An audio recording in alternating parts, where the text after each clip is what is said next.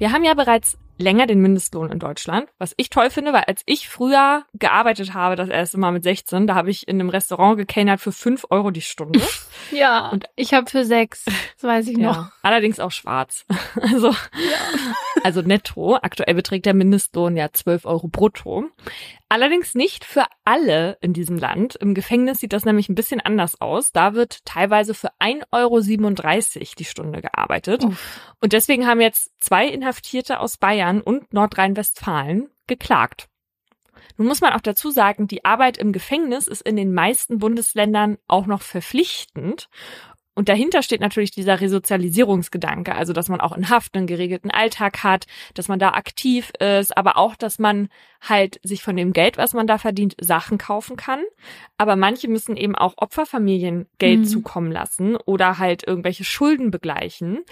Und wie soll das nun mit einem Stundenlohn von 1,37 Euro bis 2,30 Euro gehen? Ne? Also das war so die Zahl, die das Gericht gesagt hatte. Ja. Kaum geht das, hat das Bundesverfassungsgericht jetzt geurteilt und gesagt, dass die derzeitige Vergütung in Nordrhein-Westfalen und Bayern verfassungswidrig sei. Gefangene müssten auch den Sinn und Nutzen der Arbeit erkennen. Und da war man bisher halt weit von entfernt, sagt auch der Sprecher der Gefangenengewerkschaft Manuel Matzke gegenüber der SZ. Man sei da aktuell eher auf dem Stand, dass sich Arbeit nicht auszahle. Also das würde den Gefangenen vermittelt werden. Mhm. Das Gericht wollte sich jetzt allerdings nicht dazu hinreißen lassen, einen Mindestlohn zu verhängen. Also die sagen, es könnte auch andere Anreize geben, wie dass man eine frühere Haftentlassung bekommt als Gegenleistung für die Arbeit oder so. Also ich finde das auch krass, wenn man sich das vorstellt.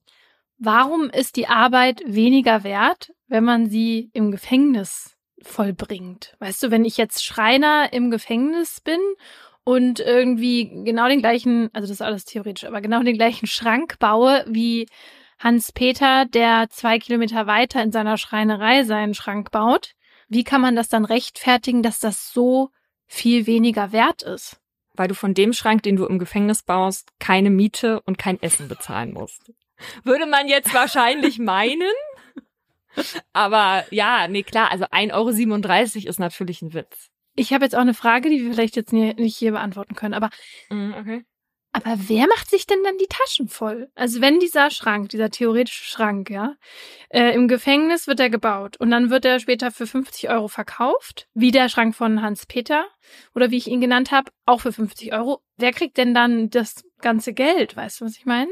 Ja, also ich weiß nicht, ob das Beispiel nicht ein bisschen hinkt, weil dazu müsstest du ja erstmal Tischler oder Schreiner sein, gelehrt, um den Schrank für denselben Preis verkaufen zu können, wie ein ausgebildeter Hans-Peter das außerhalb des Gefängnisses gemacht hat.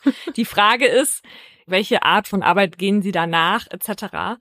Und ich weiß auch nicht, ob man sich mit der Arbeit wirklich die Taschen voll macht, weil manche arbeiten ja auch zum Beispiel in der Küche. Wer macht sich denn von ja. einem Küchenessen im Gefängnis die Taschen voll? nee, aber aber generell, also nicht nur dieses, ne, die Arbeit ist so und so viel wert äh, hier und draußen sozusagen. Nee, ich finde nämlich auch dieses Argument von wegen Arbeit lohnt sich nicht, dass das total Sinn ergibt, ne? Also wenn ich höre für 1,37 mhm. und ich bin, keine Ahnung, 15 Jahre in Haft und mach das, ne, wieder ver verfestigt sich dieser Gedanke, boah, wieso mache ich das hier eigentlich für, für diesen Lohn, ne? Also, ja. Ja, total. Und mal abgesehen davon, dass du damit halt niemanden unterstützen kannst außerhalb des Gefängnisses. Ne, du zahlst dann auch nicht richtig in die Rentenversicherung mit ein und dann besteht die Chance, dass du halt in der Altersarmut endest. Und ehrlicherweise ist die Chance eh viel höher, wenn du irgendwie, keine Ahnung, 10, 15 Jahre ja. bei Kapitalverbrechen jetzt nicht am normalen Leben teilgenommen hast. Also deswegen finde ich das auch gut. Und vor allem, wenn es darum geht, auch die Opfer zu entschädigen. Ja, Paulina, wie viel hast du heute schon getrunken? Ja, das ist gut, dass du fragst. Denn mir ist aufgefallen, ich bin ja im Winter, so genau wie du, eine viel Teetrinkerin. Und jetzt wird es warm und ich trinke mm. jetzt schon nicht mehr so gerne Tee und mir fällt jetzt gerade diese Übergangsphase schwer, auf Sommergetränke umzusteigen, die nicht zuckerhaltig sind. Ja. Da habe ich nämlich gerade eine Vorliebe für, leider. Ich sehe nämlich auf Paulinas Schreibtisch jetzt nicht mehr so viele Gläser, Schrägstrich Tassen wie sonst. Weil eigentlich muss man sich um Paulinas Flüssigkeitsaufnahme keine Sorgen machen, ne? Vor allem nicht am Wochenende. Genau. Und bei einer Aufnahme ist eigentlich immer auf jeden Fall ja ein großes Wasserglas, dann Kaffee und der kann Mhm. eben dann warm oder kalt sein und eben Tee. Aber jetzt ist es eben um einen Behälter dann jetzt schon auch weniger geworden. Ja. Mhm. Aber ich finde es ja schon bemerkenswert, dass du, also Paulina, das müsst ihr wissen, wenn sie durch ihre Wohnung spaziert, hat sie eigentlich immer dieses große Wasserglas dabei. Also egal, wo du hingehst, wenn du dich jetzt äh, im Badezimmer fertig machst oder so, das Wasserglas kommt mit. Oder ans Bett auch. Weil ich immer Durst habe, ja. Ja. Mhm, schon. Das ist wirklich gut, weil bei mir ist das oft so, dass ich es vergesse. Wenn es dann nicht direkt neben mir steht, dann vergesse ich und dann bin ich auch zu faul, um nach unten zu gehen und mir dann Ja. Wasser zu holen. Aber das ist bei dir ja nicht so. Du bist einfach zu durstig. Und deswegen bin ich auch ehrlich gesagt wirklich froh, dass sich er ab, ich weiß gar nicht, wann das war, aber es ist schon länger her, damals bei uns hier quasi gemeldet hat und eine Werbung gebucht hat und wir das ja dann testen konnten, weil ehrlicherweise hätte ich mir das, glaube ich, sonst nicht gekauft. Aber was er ab wirklich bei mir geändert hat, ist, dass ich jetzt mehr Wasser trinke. Ja, und zwar zum einen ja, weil es so wirkt, als hätte das Wasser Geschmack, was ja eigentlich gar nicht so ist. Hm. Aber auch, weil man mit der Flasche so gut trinken kann. Ja, für mich ist das die beste Erfindung, seit es Trinkflaschen gibt, weil aus der Air Up trinkt man wie aus so einem großen Strohhalm. Das heißt, man muss die Flasche nicht so hoch halten. Ja. Naja, also was aber ja auch das Besondere ist, das hast du eben schon angesprochen, ist, dass man mit der Air Up Wasser trinkt, das aber nach etwas anderem schmeckt. Und zwar durch die Aromapods. Also mit Air Up nimmt der Körper nur Wasser und keine Zusatzstoffe, Zucker oder Kalorien zu sich. Und mittlerweile gibt es die Duftpots auch in über 20 Geschmacksrichtungen, wie Himbeer, Zitrone, Mango, Maracuja oder sogar auch gut für den Sommer Eiskaffee. Und wenn ihr euch jetzt auch überzeugen wollt, findet ihr den Link zum Shop und alle Infos auch nochmal in unserer Folgenbeschreibung.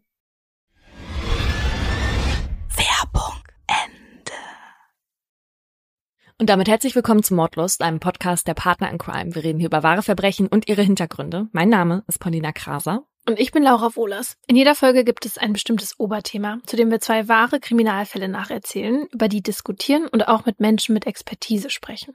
Wir reden hier über True Crime, das heißt, es geht auch immer um echte Schicksale. Bitte vergesst das nicht. Selbst dann, wenn wir zwischendurch mal ein bisschen ungehemmter miteinander reden, das ist für uns so eine Art Comic Relief, aber natürlich nicht despektierlich gemeint. Paulina, ich will jetzt zu Anfang dieser Folge ein kleines Spiel spielen mit dir, ja? Mhm. Und das geht so. Ich nenne dir jetzt drei bestimmte Ereignisse und du musst mir sagen, bei welchem Ereignis du die Wahrscheinlichkeit, dass es eintritt, am höchsten bzw. am niedrigsten einschätzt, Mhm. okay? Mhm. Also, welches dieser Szenarien ist deiner Meinung nach am wahrscheinlichsten? A. Vom Blitz erschlagen zu werden. B. An den Folgen eines Hundebisses zu sterben. Und C. Bei einem Flugzeugabsturz getötet zu werden. Also da wäre ich safe bei dem Hundebiss, dass das am wahrscheinlichsten ist. Dann würde ich tatsächlich den Blitz sagen und dann das Flugzeug, weil ich glaube halt, dass viel öfter natürlich Menschen von Hunden gebissen werden und man eine Infektionskrankheit entwickelt, bla bla bla. Mhm. Dann glaube ich das mit dem Blitz, weil mh, ich einfach schon ein paar Dokus darüber gesehen habe und Flugzeug sage ich einfach so weit hinten, weil man das den Leuten ja immer sagt, dass es nie passiert. Okay, also es ist leider ganz falsch. also am wahrscheinlichsten ist es tatsächlich, dass man bei einem Flugzeugabsturz stirbt. Oh, Die Wahrscheinlichkeit liegt nämlich bei 1 zu 3 Millionen. Der Biss eines Hundes ist für einen von 40 Millionen tödlich.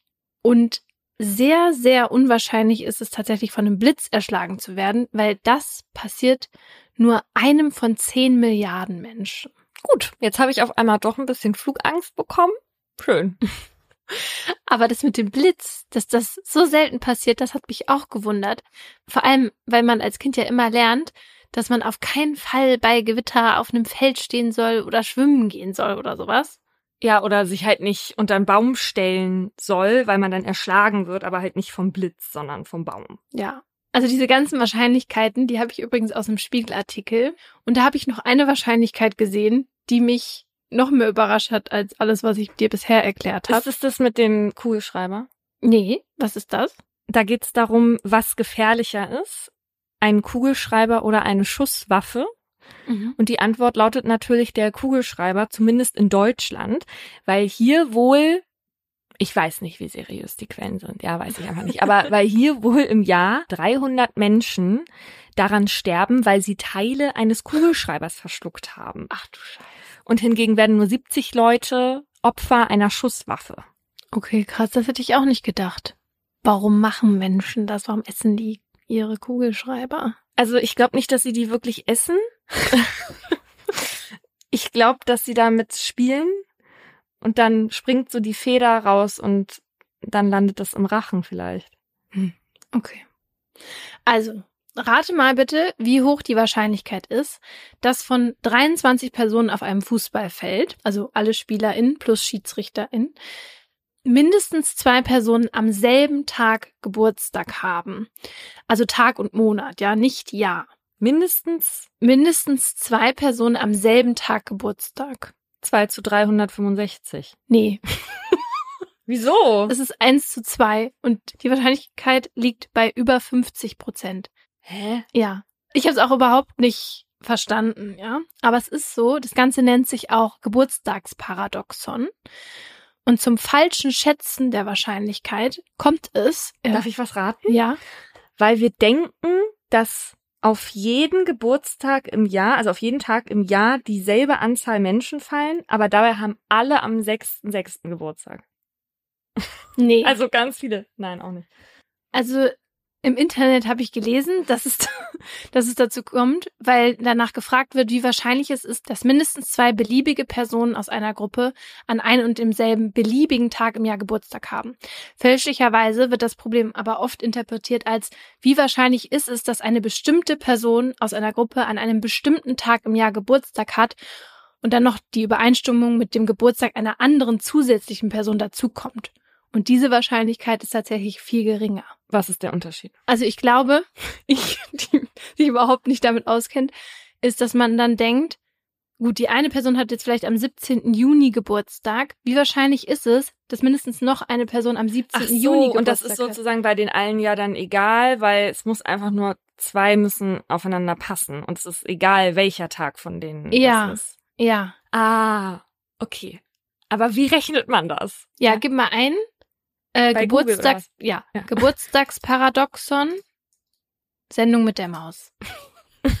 nee. Doch, die haben den Das ist Rechenweg ziemlich Quelle. gut. Nein, die haben den Rechenweg gut aufge. Nur, dass ihr das Zeig. wisst, wir haben normalerweise andere Quellen als die Sendung mit der Maus. Das? Mhm. Okay, also hier steht voll einfach, zumindest für ein Mathe-Genie, wie es unser Könnerkind Jonas ist. Die Maus musste hingegen erst ein bisschen nachdenken, ich bin die Maus, ja, um auf einen Rechenweg zu kommen. Denn um die Wahrscheinlichkeit zu berechnen, müssten alle denkbaren Kombinationen berücksichtigt werden. Es gibt einen Trick, der in der Wahrscheinlichkeitsrechnung oftmals weiterhilft. Wir berechnen einfach die Wahrscheinlichkeit des Gegenteils. Und zwar, dass alle 23 Spieler an unterschiedlichen Tagen Geburtstag haben. Wenn wir diese Wahrscheinlichkeit von 100 Prozent abziehen, haben wir die gesuchte Wahrscheinlichkeit. Okay, also hier steht, wir entnehmen der Gruppe den ersten Spieler. Dieser kann an jedem beliebigen Tag im Jahr Geburtstag haben, also an 365. 360. Wir entnehmen der Gruppe die zweite Person, für die bleiben dann noch 364 Tage übrig. So, und so geht das weiter, ne? Bis dann alle 23 Personen an verschiedenen Tagen Geburtstag hätten. So, und dann rechnet man das aus. So berechnet man dann die Wahrscheinlichkeit 365 durch 365 mal 364 durch 365 mal 363 durch 365, bla bla bla, bis zum Ende. Und dann kommt dann 0,49 2,7 raus. Umgerechnet im Prozent sind das 49 Prozent etwa. Und das bedeutet, mit einer Wahrscheinlichkeit von 49 irgendwas Prozent haben alle Spieler an unterschiedlichen Tagen Geburtstag.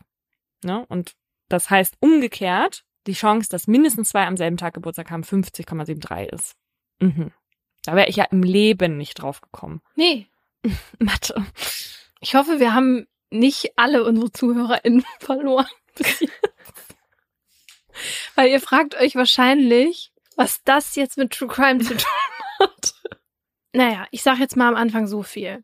Das Abschätzen von Wahrscheinlichkeiten hat für manche Menschen einen so großen Stellenwert, dass sie dafür das Leben anderer aufs Spiel setzen. Mein Fall zeigt, wie ein Mensch auf der verzweifelten Suche nach dem Glück zur tödlichen Gefahr werden kann. Alle Namen habe ich geändert. Tiefblaues Wasser, saftig grüne Wiesen und in der Ferne Berge, die gen Himmel ragen. Der Schliersee in Bayern verspricht eine traumhafte Kulisse für lange Spaziergänge und eine Auszeit in der Natur. Genau das, was Frank, Felicitas und die gemeinsamen Mischlingshunde jetzt brauchen. Denn in der Ehe des 52-Jährigen mit braunem Haar und Brille und seiner sechs Jahre jüngeren Frau mit Kurzhaarschnitt kriselt es seit einer Weile. Er ist als Tierarzt bereits mehrfach in der Vox-Show Hund, Katze, Maus im Fernsehen aufgetreten. Sie ist Beamtin bei einer städtischen Behörde. Die beiden sind seit 16 Jahren verheiratet. Aber nun steht sogar im Raum, dass Frank bald aus der gemeinsamen Wohnung auszieht. Auf den lange geplanten gemeinsamen Urlaub will aber keiner der beiden verzichten. Und der Abstand vom Alter könnte dem Paar vielleicht sogar gut tun. Also geht es an einem Sonntag Ende September 2019 vom Heimatort Borchen bei Paderborn mit Franks schwarzem Hyundai los Richtung Süden. Felicitas sitzt am Steuer, Frank ist Beifahrer und die Hunde sitzen auf der Rückbank des Autos. Doch gute Stimmung herrscht im Inneren des Wagens nicht gerade. Und dann, während die grüne Landschaft zwischen Erlangen und Nürnberg auf der A3 an ihnen vorbeifliegt, kracht es. Der schwarze Hyundai der beiden kollidiert erst mit einem vor ihnen fahrenden Ford Focus und dann mit einem Audi. Frank und Felicitas Wagen gerät ins Schleudern, prallt gegen die Mittelleitplanke, schnellt dann über alle drei Fahrspuren und kommt schließlich auf dem Seitenstreifen rechts zum Stehen. Wenig später steht der Verkehr auf dem Streckenabschnitt der A3 in beide Richtungen still. Die Autobahn ist abgesperrt, überall blinken blaue Warnleuchten von Krankenwagen, Feuerwehr- und Polizeiautos, die sich an der Unfallstelle sammeln. Den Rettungskräften bietet sich ein schrecklicher Anblick. Der am Unfall beteiligte schwarze Ford, den Felicitas und Frank zuerst gerammt haben, wurde gegen einen Baum am Straßenrand geschleudert und ist danach quer auf der rechten Seite liegen geblieben, sodass nur noch die rechten Räder den Boden berühren. Das Auto ist ein Wrack, alle Scheiben sind gesprungen und das Dach ist stark eingedrückt. Neben dem Wagen versorgen ErsthelferInnen eine 72 Jahre alte Frau, die auf dem Beifahrersitz im Ford saß und den Zusammenstoß gerade so überlebt hat. Sie trägt schwere Verletzungen davon und muss sofort ins Krankenhaus. Ihr Mann, der am Steuer saß, stirbt noch an der Unfallstelle. Ein tragischer Unfall, der mehrere Verletzte und sogar einem Menschen das Leben kostet. Doch tatsächlich war es kein Unfall, sondern der letzte Akt eines grauenvollen Plans. Einige Meter weiter, ebenfalls am äußeren Fahrbahnrand, steht der schwarze Hyundai von Frank und Felicitas. Das Auto ist beschädigt, die Hunde des Ehepaars sind unweit davon entfernt an der Leitplanke an der rechten Seite der Fahrbahn angebunden worden. Sie sind genau wie Frank unverletzt und wohlauf. Nur Felicitas ist nicht bei ihnen. Sie liegt auf dem grauen Asphalt der Gegenfahrbahn. Oh. Der Grund, wieso auch dort mittlerweile jeglicher Verkehr zum Stehen gekommen ist. Die 46-Jährige hat lebensgefährliche Verletzungen. AugenzeugInnen berichten, dass sie von einem Auto erfasst wurde. Sie lebt, aber braucht schnellstmöglich medizinische Versorgung. Und die kommt aus der Luft. Nur Minuten später hören die Menschen, die in ihren Autos auf die Weiterfahrt warten, die regelmäßigen Geräusche der Rotoren eines Helikopters. Die Baumkronen am Rand der Autobahn biegen sich im Wind, als der Hubschrauber unweit der Unfallstelle landet. Felicitas wird von den Rettungskräften auf eine Liege geschnallt und ins Innere des Luftfahrzeugs geschoben, das sie auf schnellstem Weg in eine Klinik nach Nürnberg bringt. Währenddessen beginnt die Polizei damit zu rekonstruieren, wie es zu dem Verkehrsdrama kommen konnte. ZeugInnen berichten, dass der Wagen von Frank und Felicitas beim Spurwechsel mit den beiden anderen Fahrzeugen kollidiert ist, ohne seine Geschwindigkeit zu reduzieren. Wie Felicitas anschließend auf die Gegenfahrbahn gekommen ist, wollen die PolizistInnen wissen. Nach dem Unfall sei sie über drei Fahrbahnen gelaufen, über die Mittelleitplanke geklettert und sei direkt in den Gegenverkehr gerannt, heißt es. Niemand kann sich erklären, warum.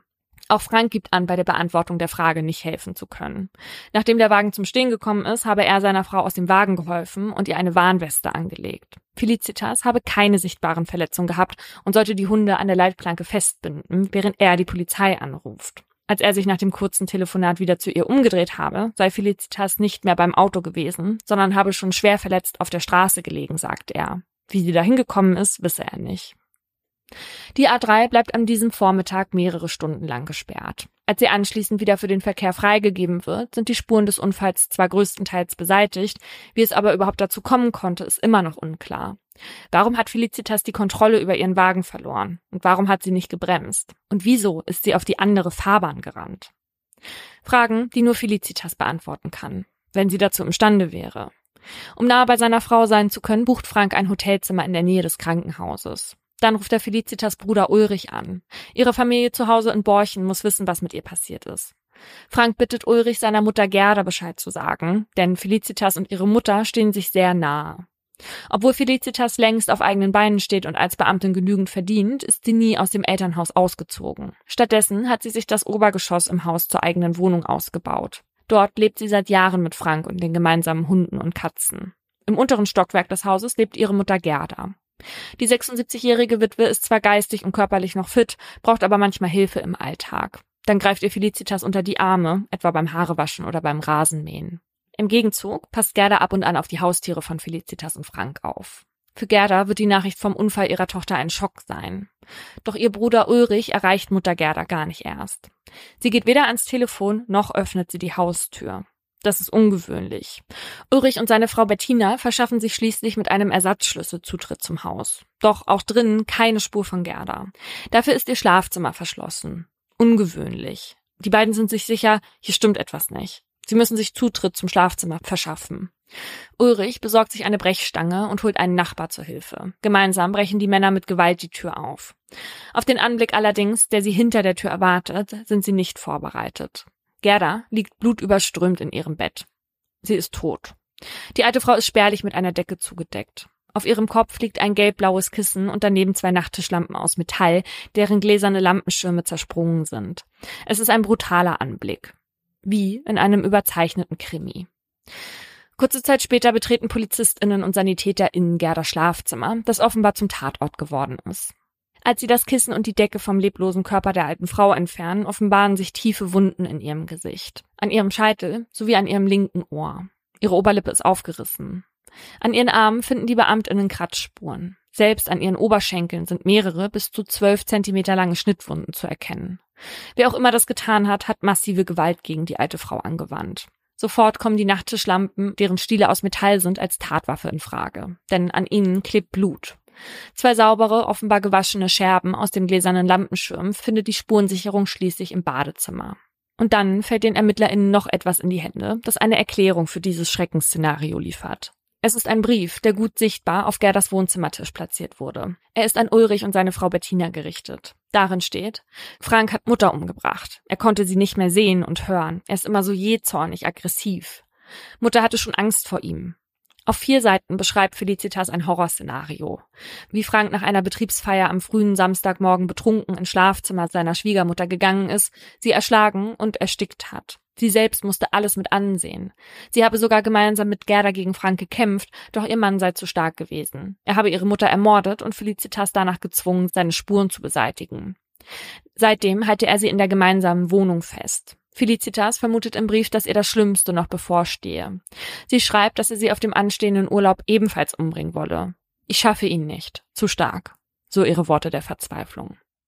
Nach Rücksprache mit den PolizistInnen, die am Unfallort in Bayern waren, ergibt das, was auf der A3 passiert ist, nun plötzlich Sinn.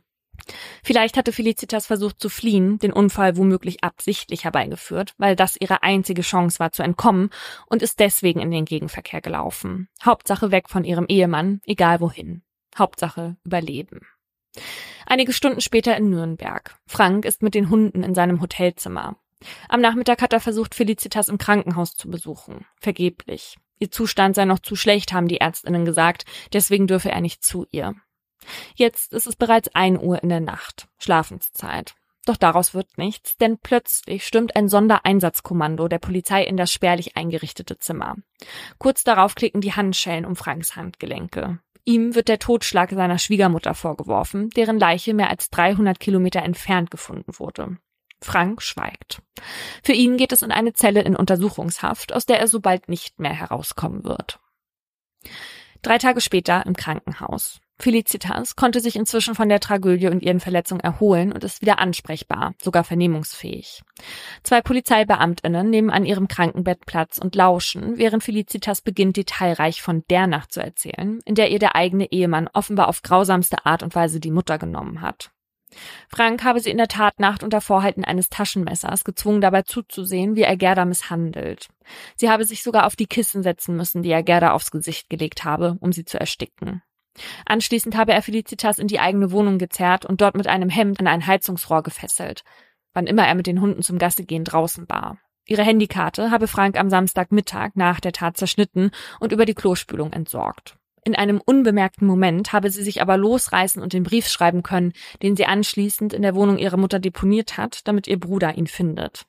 Der Unfall allerdings, erzählt sie, habe sich wie folgt ereignet. Frank habe ihr ins Lenkrad gegriffen und ihren Fuß von der Bremse ferngehalten. Er sei für den Zusammenstoß verantwortlich gewesen. Doch wieso genau er das getan hat, erfahren die Beamtinnen nicht, denn Frank hüllt sich noch immer in Schweigen. Die Polizei kann zwar nachweisen, dass er am Tatabend auf einer Betriebsfeier war, für die frühen Morgenstunden, in denen Gerda getötet wurde, hat er aber kein Alibi. Schon bald sind die Medien voll von Schlagzeilen. 76-Jährige getötet, Fernsehtierarzt unter Verdacht, TV-Arzt soll Schwiegermutter getötet haben. NachbarInnen erzählen der Presse, dass Frank und Felicitas fluchtartig in den Urlaub aufgebrochen seien und dass die beiden Hunde mitgefahren sind. Normalerweise würde Gerda sie versorgen, wenn das Ehepaar nicht da sei. Die Staatsanwaltschaft bestätigt öffentlich, dass Frank verdächtigt wird. Zitat, es gibt Spuren, die auf den Schwiegersohn als Täter hinweisen, heißt es. Und alle fragen sich, wie Frank, der als sympathischer Tierarzt im Fernsehen bekannt ist, so eine Abneigung gegen seine Schwiegermutter entwickeln konnte, dass er sie tötete. Was die Öffentlichkeit zu diesem Zeitpunkt nicht weiß, die Ermittlungen geraten nur kurze Zeit später ins Stocken. Denn abgesehen von dem Brief und Felicitas Beschreibung des Geschehens gibt's quasi keine Spur, die auf Frank hinweist. Weder an Gerdas Körper noch an den blutverschmierten Nachttischlampen kann Franks DNA gesichert werden. Hm. Auch an den beiden Taschenmessern, die im Haus gefunden und von KriminaltechnikerInnen untersucht werden, gibt es keine Spuren, die darauf hinweisen, dass Frank sie benutzt hat, um Felicitas zu bedrohen. Auch mit den Befragungen des Umfelds kommen die Ermittelnden nicht weiter. Es bestätigt nicht mal jemand, dass Frank seine Schwiegermutter sonderlich nervig gefunden hat. Drei Monate nach Franks Festnahme muss sich die Staatsanwaltschaft dann schließlich eingestehen, sie hat nicht genügend Indizien gegen den Tierarzt in der Hand, um Anklage gegen ihn zu erheben. Ende Dezember, nach einem Weihnachtsfest und mehr als 90 Tagen in Untersuchungshaft, kommt Frank schließlich aus dem Gefängnis frei. Der Mord an Gerda ist offiziell ungeklärt, genau wie die Frage, bei wem die Verantwortung für den tragischen Unfall auf der A3 liegt, bei dem noch ein weiterer Mensch sein Leben verloren hat. Antworten liefert erst ein Prozess, der im Oktober 2020, mehr als ein Jahr nach der Tat vor dem Landgericht Paderborn startet. Sowohl Frank als auch Felicitas werden bei diesem eine entscheidende Rolle spielen. Doch während Frank nur als Zeuge aussagen muss, nimmt Felicitas auf der Anklagebank Platz. Ach. In Jeans und hellgrünem Hemd wird sie in den Gerichtssaal geführt und hält sich einen roten Aktenordner vors Gesicht. Der inzwischen 48-Jährigen wird vorgeworfen, ihre Mutter ermordet, ihren Mann falsch beschuldigt und den Unfall auf der Autobahn absichtlich herbeigeführt zu haben. Und obwohl Frank nicht angeklagt ist, wird er vor Gericht Licht ins Dunkel bringen, wie die einst so idyllisch wirkende Familie ein so tragisches Ende nehmen konnte. Also Felicitas hat ihre eigene Mutter umgebracht. Und zwar so brutal, also ich habe das noch nicht ganz verstanden. Die hat ja quasi mit, mit den Scherben der Lampe die Beine aufgeschlitzt oder was? Ja, genau. Das wirft die Anklage ihr vor. Und warum sollte sie sowas machen? Das wirst du jetzt erfahren. Okay. Rückblick. Frank und Felicitas lernen sich 20 Jahre zuvor im Jahr 1999 auf der Arbeit kennen. Als Kreistierarzt versorgt er nicht etwa Haustiere, sondern kümmert sich auf kommunaler Ebene um Themen wie Tierschutz und Gesundheit. Sie arbeitet währenddessen in derselben Kreisverwaltung als Beamtin und obwohl Frank noch verheiratet ist, beginnt er einige Monate später eine Beziehung mit Felicitas. Die beiden sind glücklich und bald darauf verlässt Frank seine damalige Frau für seine neue Liebe. Er zieht zu Felicitas, fünf Jahre nach ihrem Kennenlernen heiraten die beiden. Ihr Leben verbringen sie von da an gemeinsam. Ihr Geld aber trennen Frank und Felicitas mittels Ehevertrag. Güter und Vermögenswerte wollen sie unabhängig voneinander halten. Dafür, dass Frank mit in Felicitas Wohnung in ihrem Elternhaus leben darf, überweist er ihr monatlich eine Miete von 380 Euro. Jahrelang geht die Ehe der beiden gut. Sie schaffen sich Haustiere an, verreisen gerne. Erst 2017, also 13 Jahre nach der Hochzeit, bekommt Frank mit, dass Felicitas sich ab und zu am Computer an Sportwetten beteiligt. Als er sie darauf anspricht, macht sie kein Geheimnis daraus. Meistens setzt sie auf Tennisspiele, manchmal auch auf Fußballpartien, sagt sie. Gar kein Thema, immerhin sei sie damit sehr erfolgreich. Frank glaubt ihr, denn Felicitas leistet sich in letzter Zeit häufiger Luxusartikel. Sie fährt mittlerweile einen 7er BMW und schenkt Freundinnen teuren Champagner zum Geburtstag. Und so macht er sich auch keine Sorgen. Erst als sie ihn Ende des Jahres darum bittet, seine Miete diesmal für das ganze Jahr 2018 im Voraus gesammelt auf ihr Konto zu überweisen, wird er stutzig. Trotzdem gibt er ihr die 4560 Euro auf einen Schlag und vertraut ihr. Ein Fehler, wie später klar wird. Denn heute weiß er, dass er ihr lieber nicht vertraut hätte.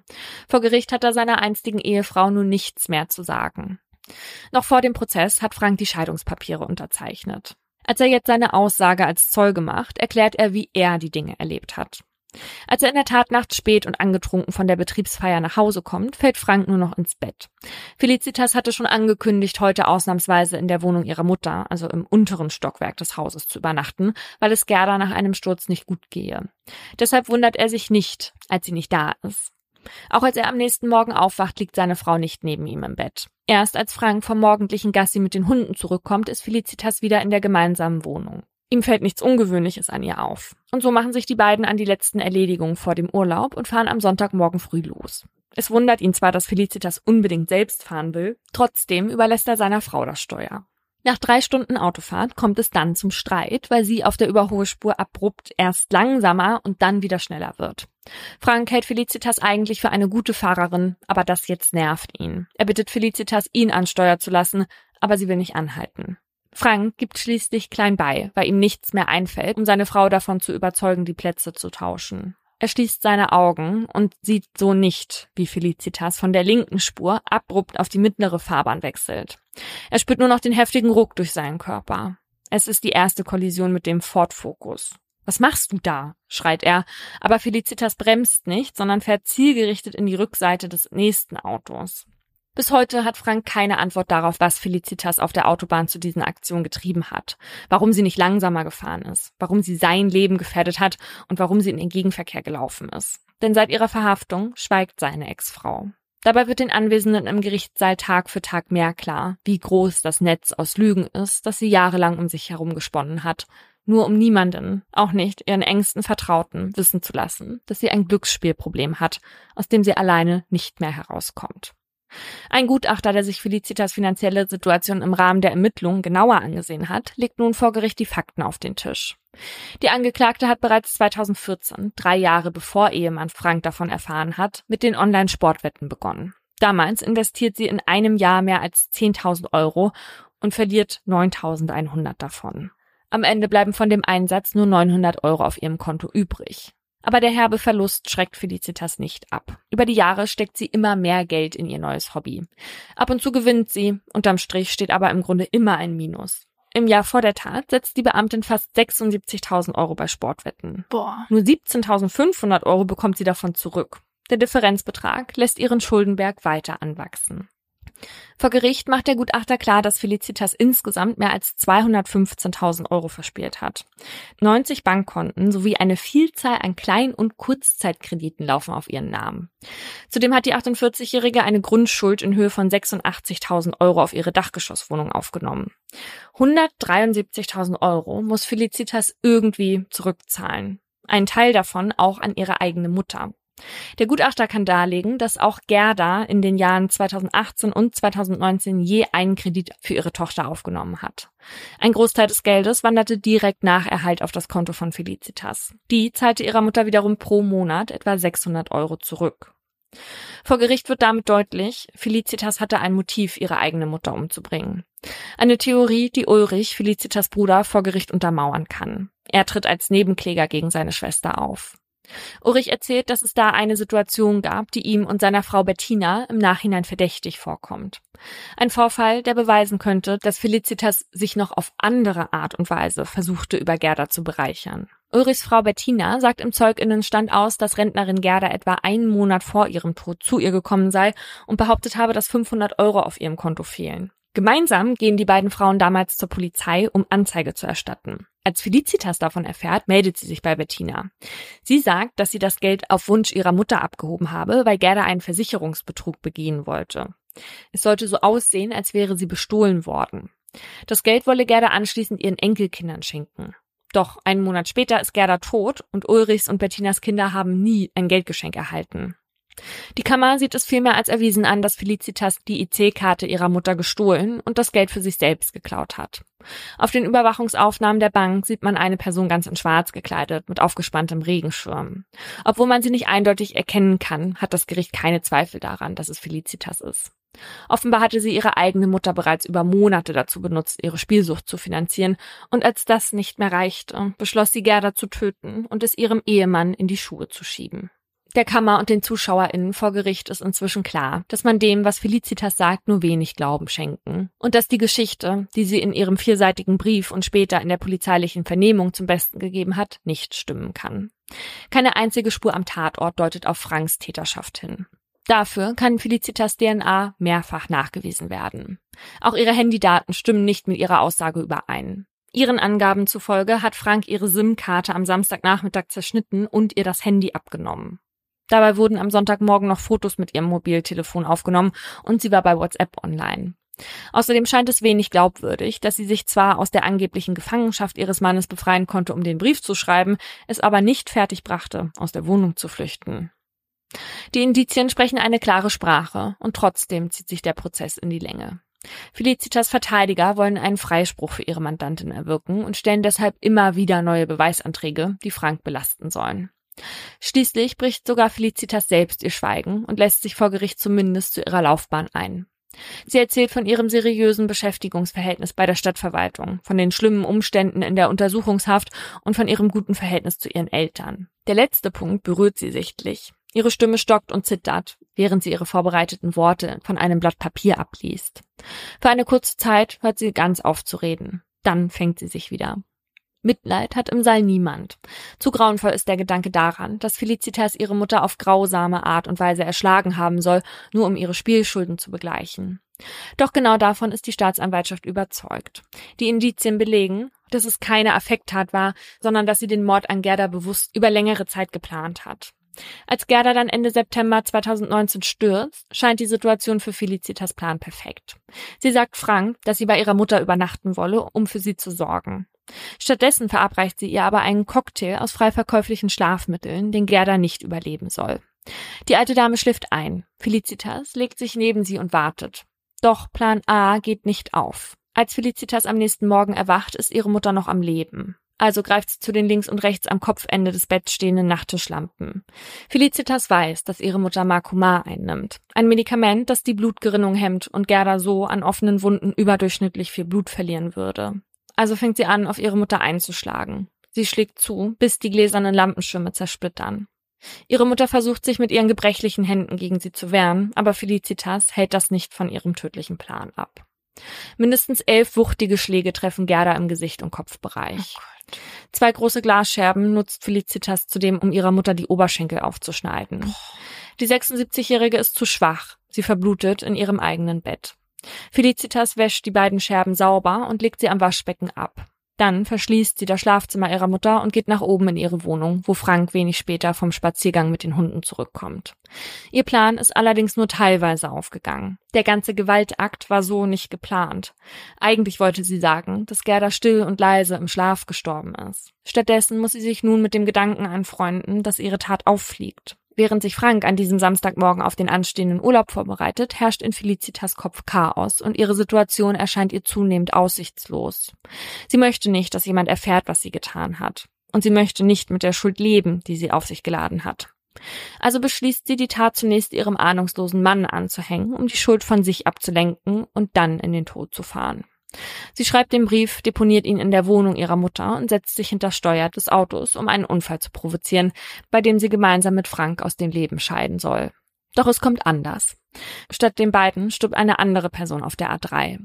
Also entschließt sie sich in den Gegenverkehr zu laufen, wo sie von einem Auto erfasst wird.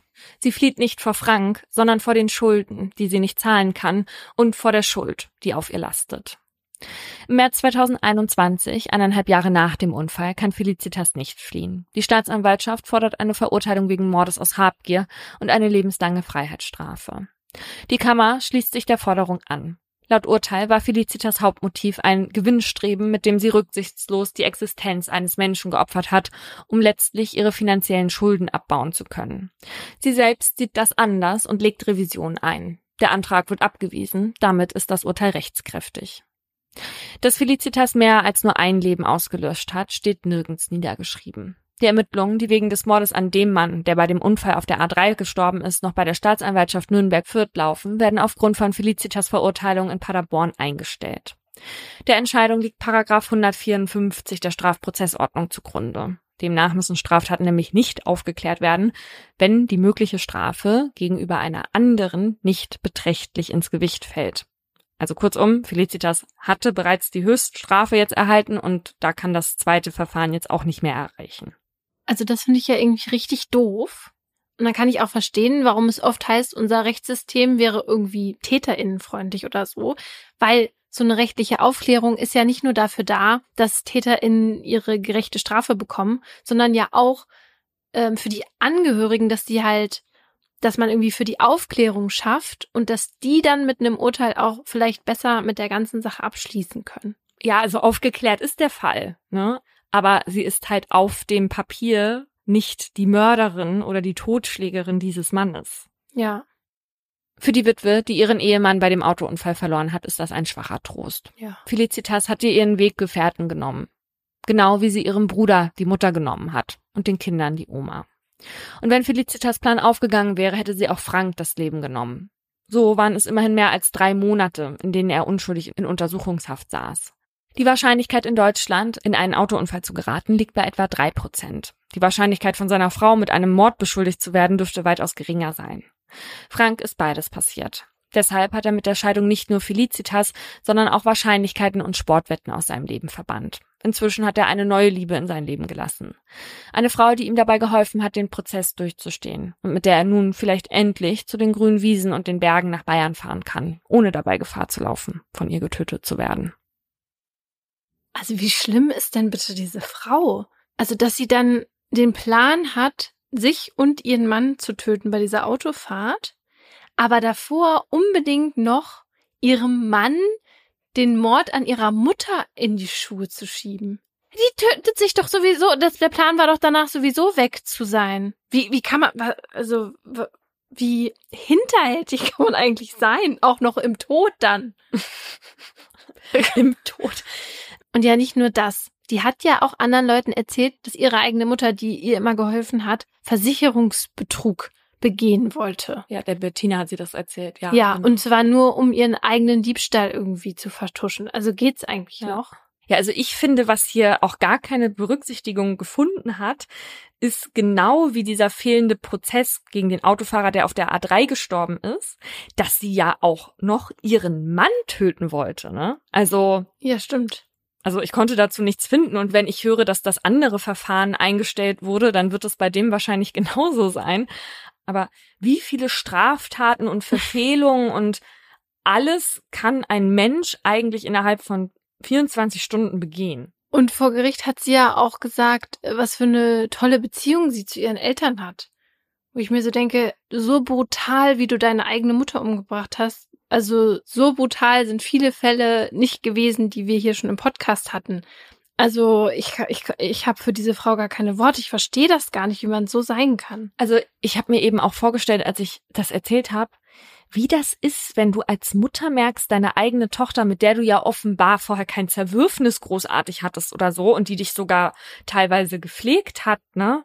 Und der du auch Geld gegeben hast die ganze Zeit für ihre Sache. Ja, und dann sitzt die auf einmal auf dir drauf und versucht dich zu töten. Also diese arme Frau, was ja. die in ihren letzten Momenten noch für eine Enttäuschung erleben muss, dass ihre eigene Tochter jetzt ihr Leben beendet. Das ist so krass.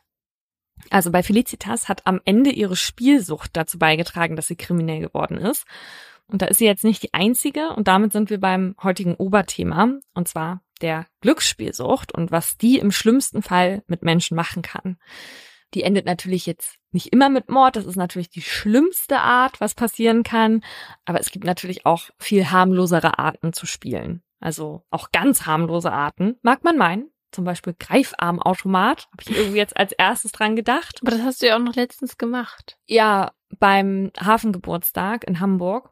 Und ich habe da entdeckt, also ich habe ja nicht viele Talente, aber da saßen die ersten drei Münzen, die ich in unterschiedliche Automaten gesteckt habe, richtig. Also ich habe drei Tiere daraus Quatsch. gezogen. Das weißt du doch. Nee. Hast du doch auf Instagram gesehen. Ja, aber ich dachte, einen, einen hattest du doch. Ich dachte nur, du hattest ein Kuscheltier. Also ich habe doch nachher noch, weil meine Freundin, bei der ich übernachtet habe, die hatte nachher das Bett voll mit diesen Kuscheltieren und war so ein bisschen naja, was soll ich jetzt damit? Was passiert jetzt? Also deine ersten drei Versuche haben alle geklappt. Also, mein erster Versuch an jeweils unterschiedlichen Automaten. Ich habe nicht gesagt, dass ich nicht nach dem jeweils ersten Versuch noch mehr. Geld reingesteckt habe, Okay. um noch welche zu- rauszuholen. Das habe ich nicht gesagt. Aber jeweils der erste Versuch an diesen drei Automaten, wo ich nachher Tiere rausgeholt habe. Okay, also die, das möchtest du aber auch nicht sagen, wie viel, wie viel Münzen jeweils nach den geglückten Greifarmaktionen reingeworfen wurden. Das na, ich, nicht na sagen. doch, also es waren vielleicht 15 Euro oder 20 Euro. Das sagt mir gar nichts. Also ein Euro kostet das oder, oder was? Unterschiedlich, je nachdem, wie groß die Tiere sind. Okay. Mhm. voll, voll die Experte. 15 Euro. Ja, okay, wie viel kriege ich dafür? Du willst doch nur wieder ausrechnen und dann willst du jetzt noch ein Bild von den Tieren sehen und willst dir ausrechnen, ob sich das gelohnt Ja, hat. genau.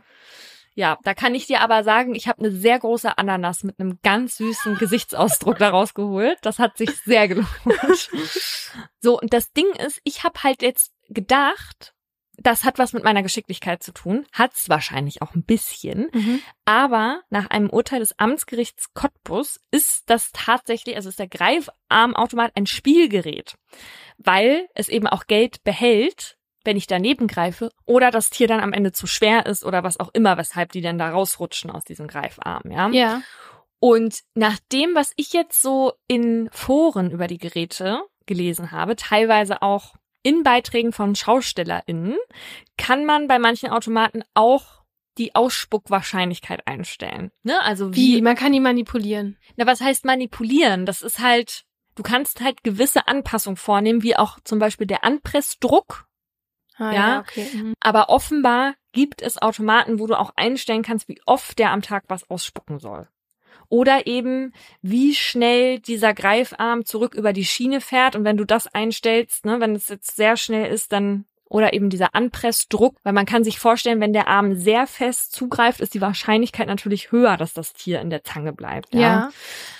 Deswegen gibt's jetzt übrigens in Thailand auch schon Forderungen, dass diese Automaten nicht überall rumstehen sollen, weil Jugendliche halt ja dazu Zugang haben. Und was ist ja normalerweise bei Glücksspielgeräten nicht so. Also dürfte zumindest nicht so sein. Ja. Und auch in Thailand gelten die Greifarmautomaten eigentlich als illegale Spielautomaten. Und man sagt eben, dass die halt der Einstieg in die Spielsucht sein können. Und alleine, als ich darüber jetzt eben gelesen habe, hatte ich schon wieder Lust, hatte ich schon wieder Lust, da Tiere rauszuziehen. Wirklich, weil für mich sind diese Dinger, ich habe das noch nie gemacht, weil für mich ist es eine Verarsche.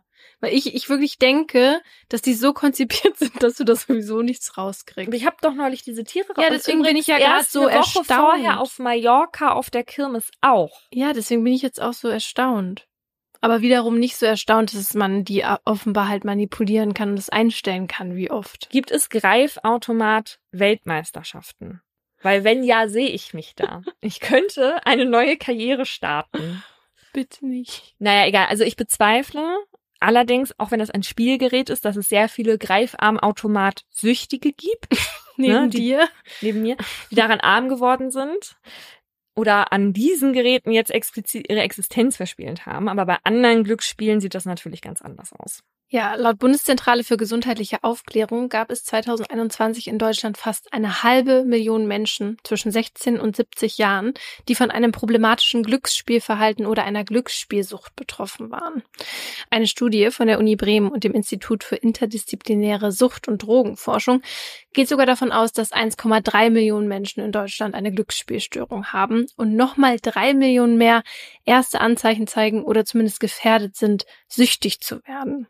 Und da gehöre ich zu. Und zwar Zu den Gefährdeten? ja, ja, also ja, auf jeden Fall. Ja. Laura weiß schon von diesem dunklen und auch irgendwie tristen Kapitel in meinem Leben. Ist vielleicht jetzt auch nicht verwunderlich, nachdem ich so über diesen Greifautomaten geredet habe. Aber ich habe mit Anfang, Mitte 20 tatsächlich ein Spielverhalten gehabt, was ich als sehr problematisch jetzt beschreiben würde. Und mit problematisch meine ich, die Vorlesung in der Uni hat um elf angefangen, das Automatencasino hat um zehn aufgemacht und zweimal die Woche bin ich dann halt vor der Uni dahin Ich gegangen. kann mir das nicht vorstellen. Ich Das ist- glaube das nicht. Ja, Ich kann Doch. Das Das muss eine andere Person gewesen sein. Aber du hast mich auch noch nie beim Spielen oder beim. Nee. Aber du weißt, wie ich mit Ja, deinen Eltern im stimmt. Urlaub bin beim Kartenspielen. Stimmt, ja.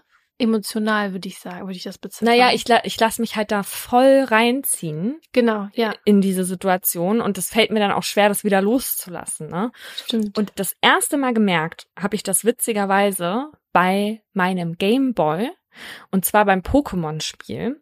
In dem Spiel gab es nämlich eine Spielhalle und ich glaube, da musste man am Automaten sich entweder Münzen erspielen oder irgend so Getränk, das weiß ich jetzt nicht mehr genau. Also es war auf jeden Fall die Aufgabe an dem an den Automaten was zu erspielen. Mhm. Und irgendwann habe ich gemerkt, die Aufgabe hatte ich schon längst durch, aber ich, beziehungsweise Ash, hing da immer noch am Automaten. Also Mhm. es war halt auch so ein einarmiger Bandit. So, und dann hat man natürlich im Laufe seines Lebens noch ein paar Mal irgendwie Berührungen mit so Spielen oder so gemacht, ne? Ja. Aber als ich studiert habe, da kam dann eben das Problem, und das fing halt damals so an, dass, dass ein paar Leute nach der Arbeit, also ich habe ja damals gekellnert, noch in eine Bar sind, wo diese Automaten standen.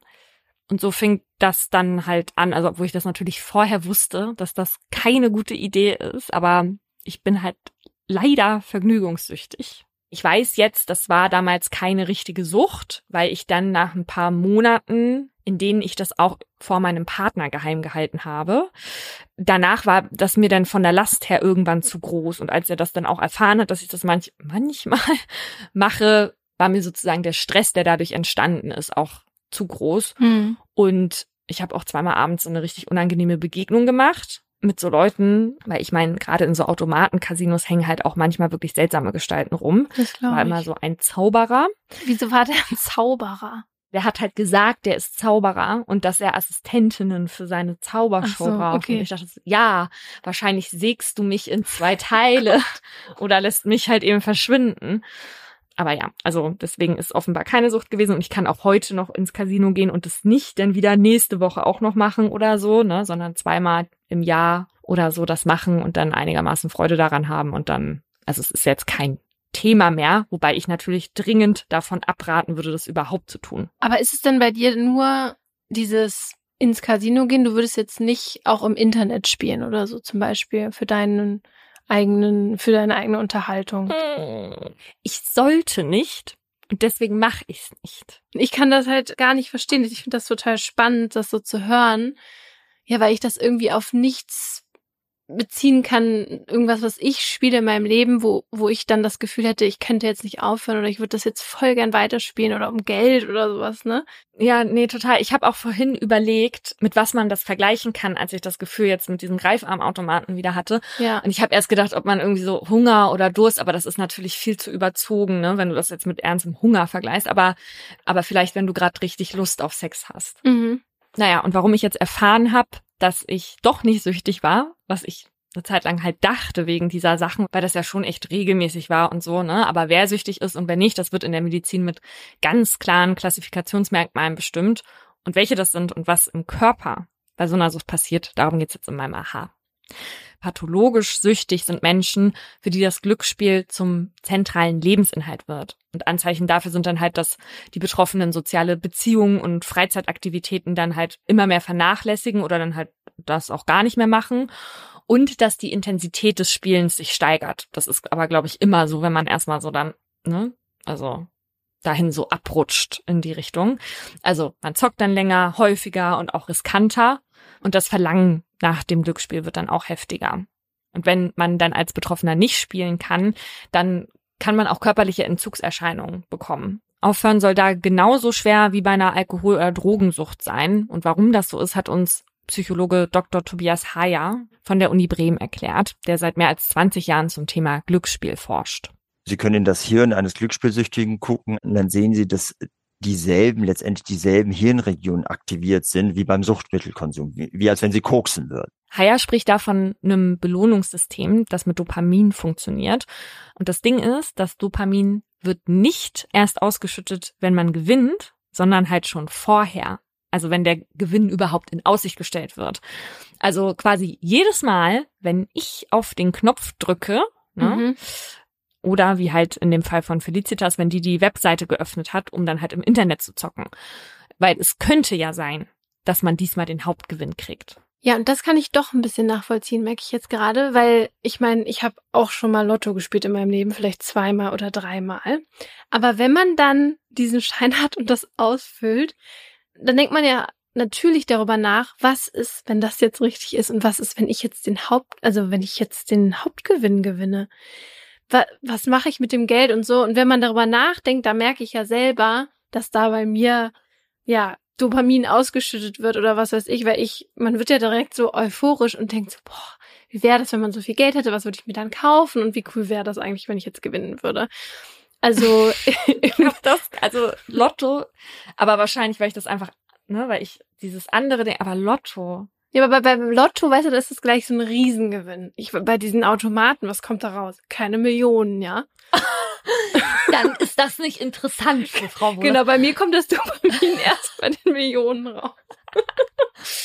Aber ja, selbst Lotto reicht schon, um dieses Belohnungssystem anzukurbeln. Und ich meine, das funktioniert auch mit anderen Mitteln, ne, also Essen oder Sex oder halt wie Suchtmitteln. Und was man damit ja immer macht, ist schöne Gefühle hervorrufen, um die schlechten auszublenden. Ne? Also zum Beispiel Stress oder Konflikte. Und deswegen sage ich auch, dunkle Phase in meinem Leben. Mir ging's nämlich psychisch gar nicht gut zu der Zeit. Ne? Mhm. Und unser Experte ordnet das Spielen da auch nochmal ganz klar ein. Deswegen kann man letztendlich die Teilnahme am Glücksspiel auch als Mechanismus der Emotionsregulation bezeichnen. Sie regulieren ihre Gefühle. Letztendlich ist das Glücksspiel der Kauf von Emotionen, nicht mehr und nicht weniger. Ich würde ja ehrlicherweise auch sagen, dass es gar nicht Glücksspiel heißt, weil man Glück braucht, um zu gewinnen, sondern Glück beim mhm. Spielen empfindet, ne? Beim Gewinn werden die Emotionen jetzt natürlich eh sehr positiv, ne? Und man will dann sofort noch mehr gewinnen. Also wenn man jetzt einmal getroffen hat, dann gleich nochmal. Und die meisten würden ja jetzt vielleicht aufhören, wenn das Geld dann knapp wird, ne? Oder wenn sie FreundInnen und Familie belügen müssen. Aber bei pathologischen SpielerInnen ist das dann halt ein bisschen anders. Also Tobias Heyer spricht da vom sogenannten Chasing-Verhalten.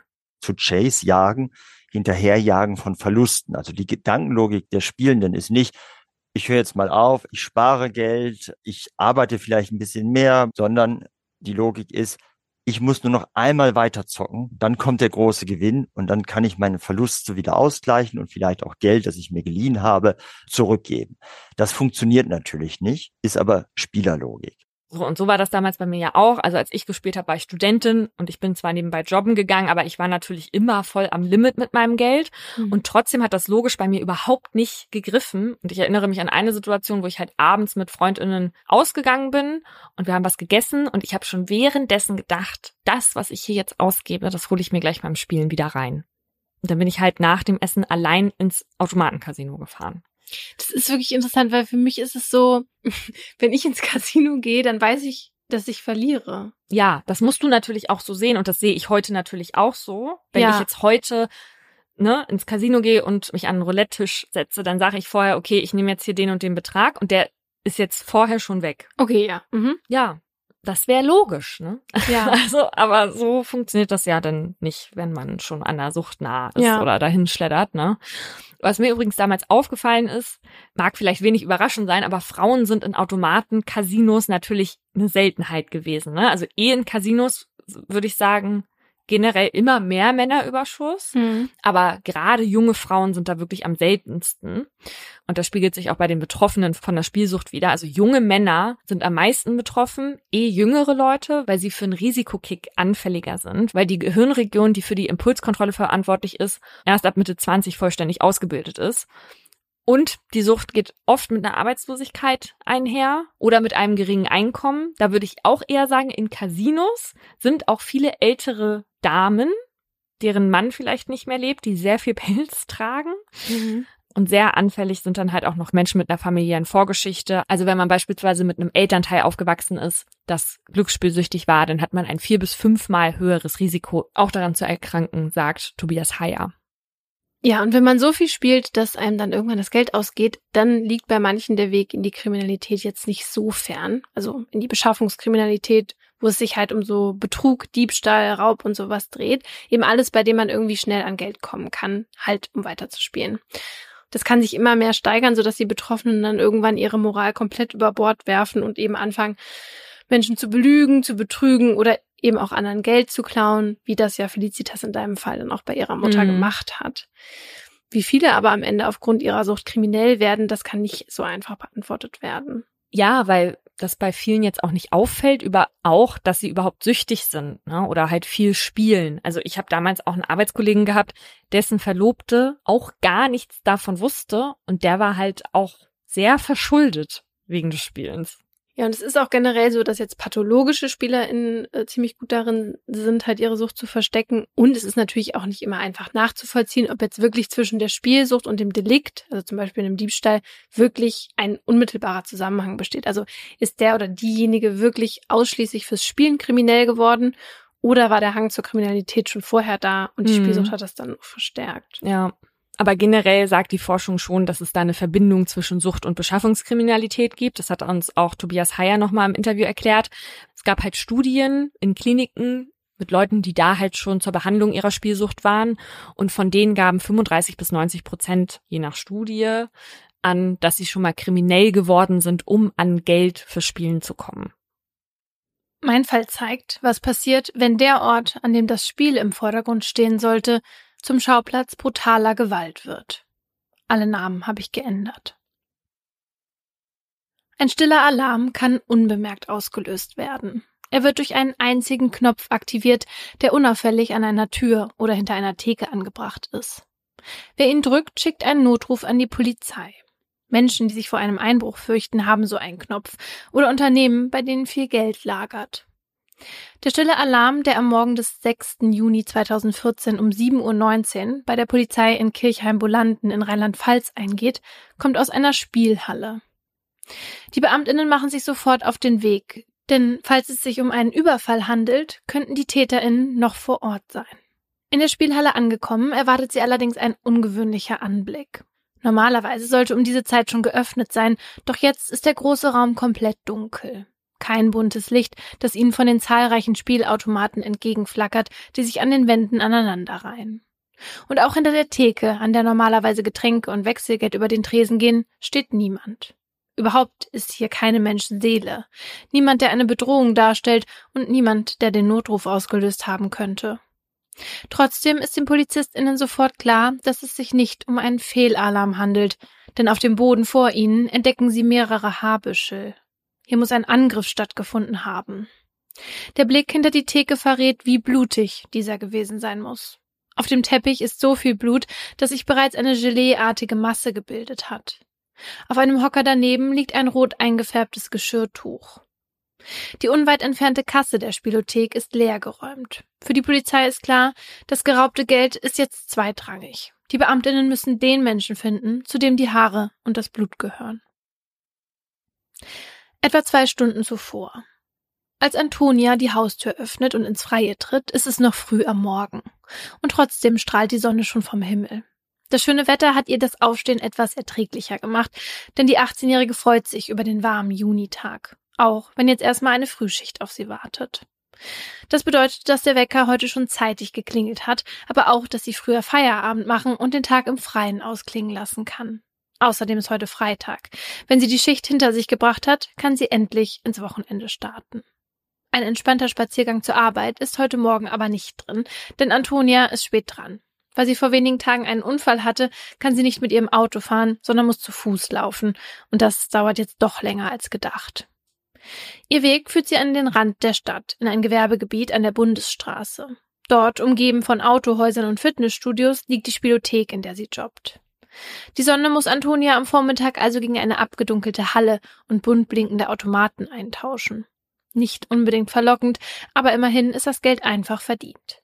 Tagsüber sind meist nur fünf oder sechs Gäste da, denen Antonia Drinks macht und denen sie Geld zum Spielen wechselt. Manche Kundinnen kennt sie bereits, weil sie öfters kommen. Fast alle sind sehr freundlich. So auch der Mann, der heute schon vor der Spielhalle wartet, als Antonia etwas gehetzt gegen sieben Uhr bei der Arbeit ankommt. Zwar kennt sie seinen Namen nicht, aber das Gesicht mit den buschigen Augenbrauen und den wenigen Haaren auf dem Kopf kommt ihr sofort bekannt vor. Der Mann, den sie auf Mitte 40 schätzt, ist Stammgast und spielt regelmäßig an den Automaten, wenn Antonia Schicht hat. Meist wechselt er nur kleine Beträge bis 20 Euro bei ihr. Manchmal spricht er auch mit den blinkenden Maschinen vor sich. Vielleicht um sein Glück zu beeinflussen? Wer weiß. Er ist jedenfalls immer ruhig und freundlich. Auch jetzt läuft er in Sportschuhen und mit Rucksack auf dem Rücken direkt auf Antonia zu und fragt, wie es ihr geht. Die 18-Jährige antwortet, dass es ihr gut gehe und stellt dieselbe Rückfrage. Doch von ihm keine Antwort. Komisch, denkt sie sich. Dann bittet sie ihn kurz vor der Spielhalle zu warten, bis sie die Alarmanlage entschärft hat. Antonia schließt also die Tür des Gebäudes auf und geht über die Schwelle in den Flur der Spielothek hinein, an dessen Wand ein großer Spiegel hängt. Sie steuert auf die Alarmanlage zu und macht sich daran zu schaffen, als der Mann plötzlich hinter sie tritt und sagt, es tut mir leid. Antonia denkt, dass er sich entschuldigt, weil er so früh dran ist, aber da packt er sie schon, hält sie fest, drückt ihr einen harten Gegenstand gegen den Hinterkopf und ruft Überfall.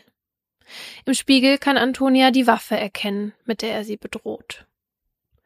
Und damit übernimmt die Angst das Sagen in Antonias Körper. Sie ist ganz allein mit dem Mann in einer Umgebung, in der keine Wohnhäuser stehen und zu einer Zeit, in der die Betriebe noch wie ausgestorben sind. Niemand da, der sie hören oder retten könnte. Dann schritt plötzlich ein greller Ton durch die Halle. Die Alarmanlage ist losgegangen. Antonia hatte es nicht rechtzeitig geschafft, sie auszuschalten vor lauter Schreck. Das Geräusch ist grässlich und laut und mit der Spannung, die im Raum liegt, beinahe nicht auszuhalten. Jetzt ist es nicht nur Antonia, die Panik hat, sondern auch der Mann, der in ihrem Rücken steht. Er fordert sie auf, die Anlage sofort auszuschalten.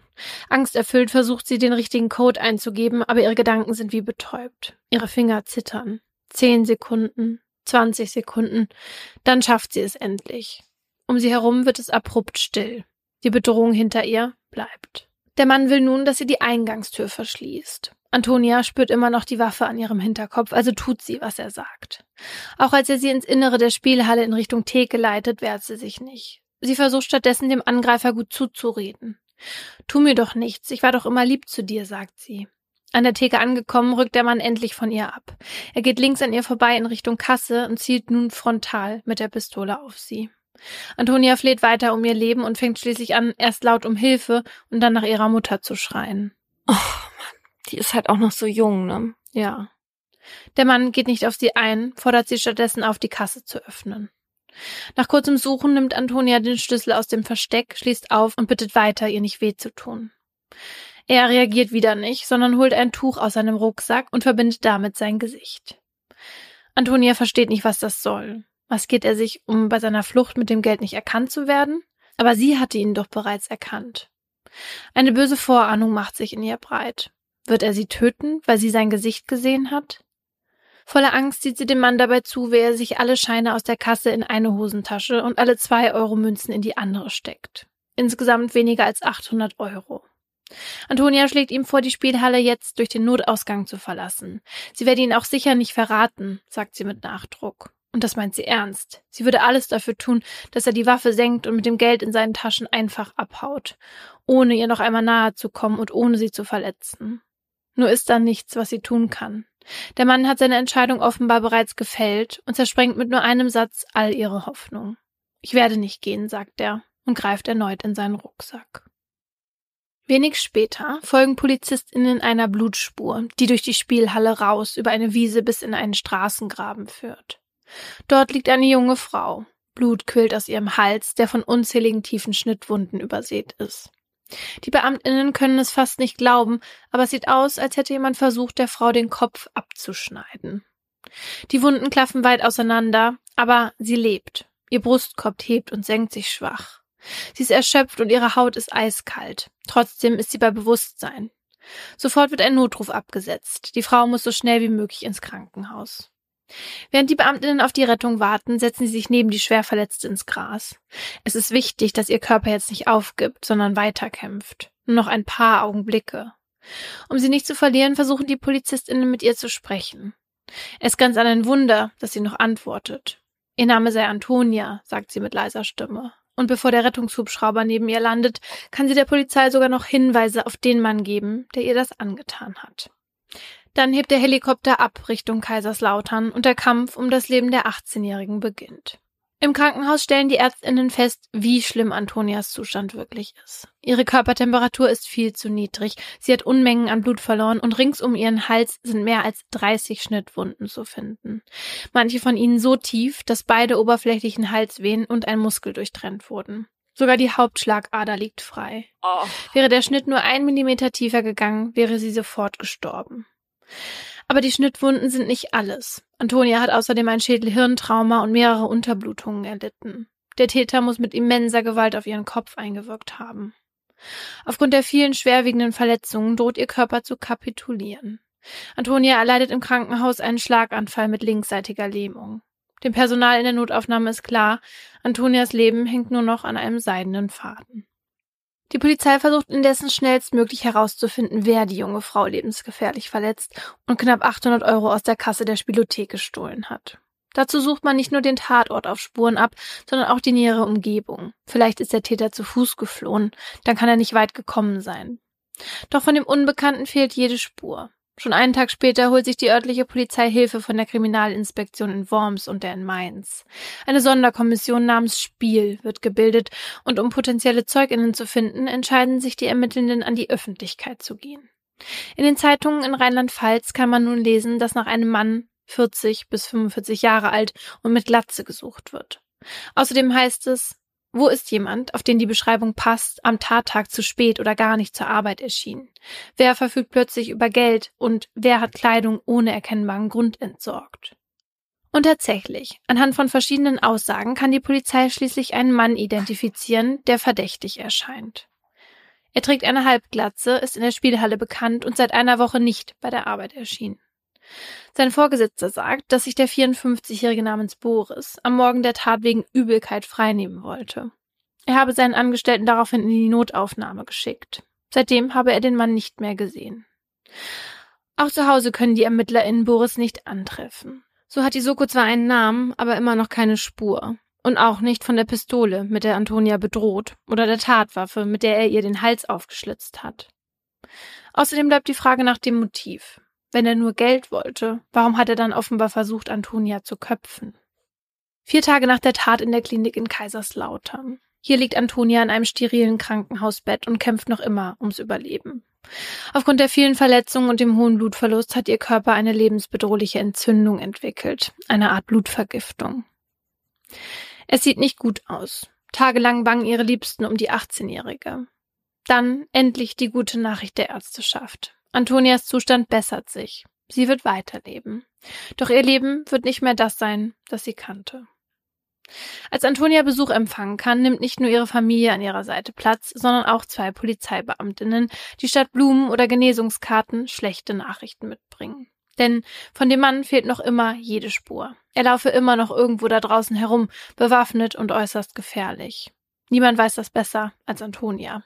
Die Beamtinnen wollen nun von ihr wissen, ob sie sich noch an Details der Tat erinnern kann.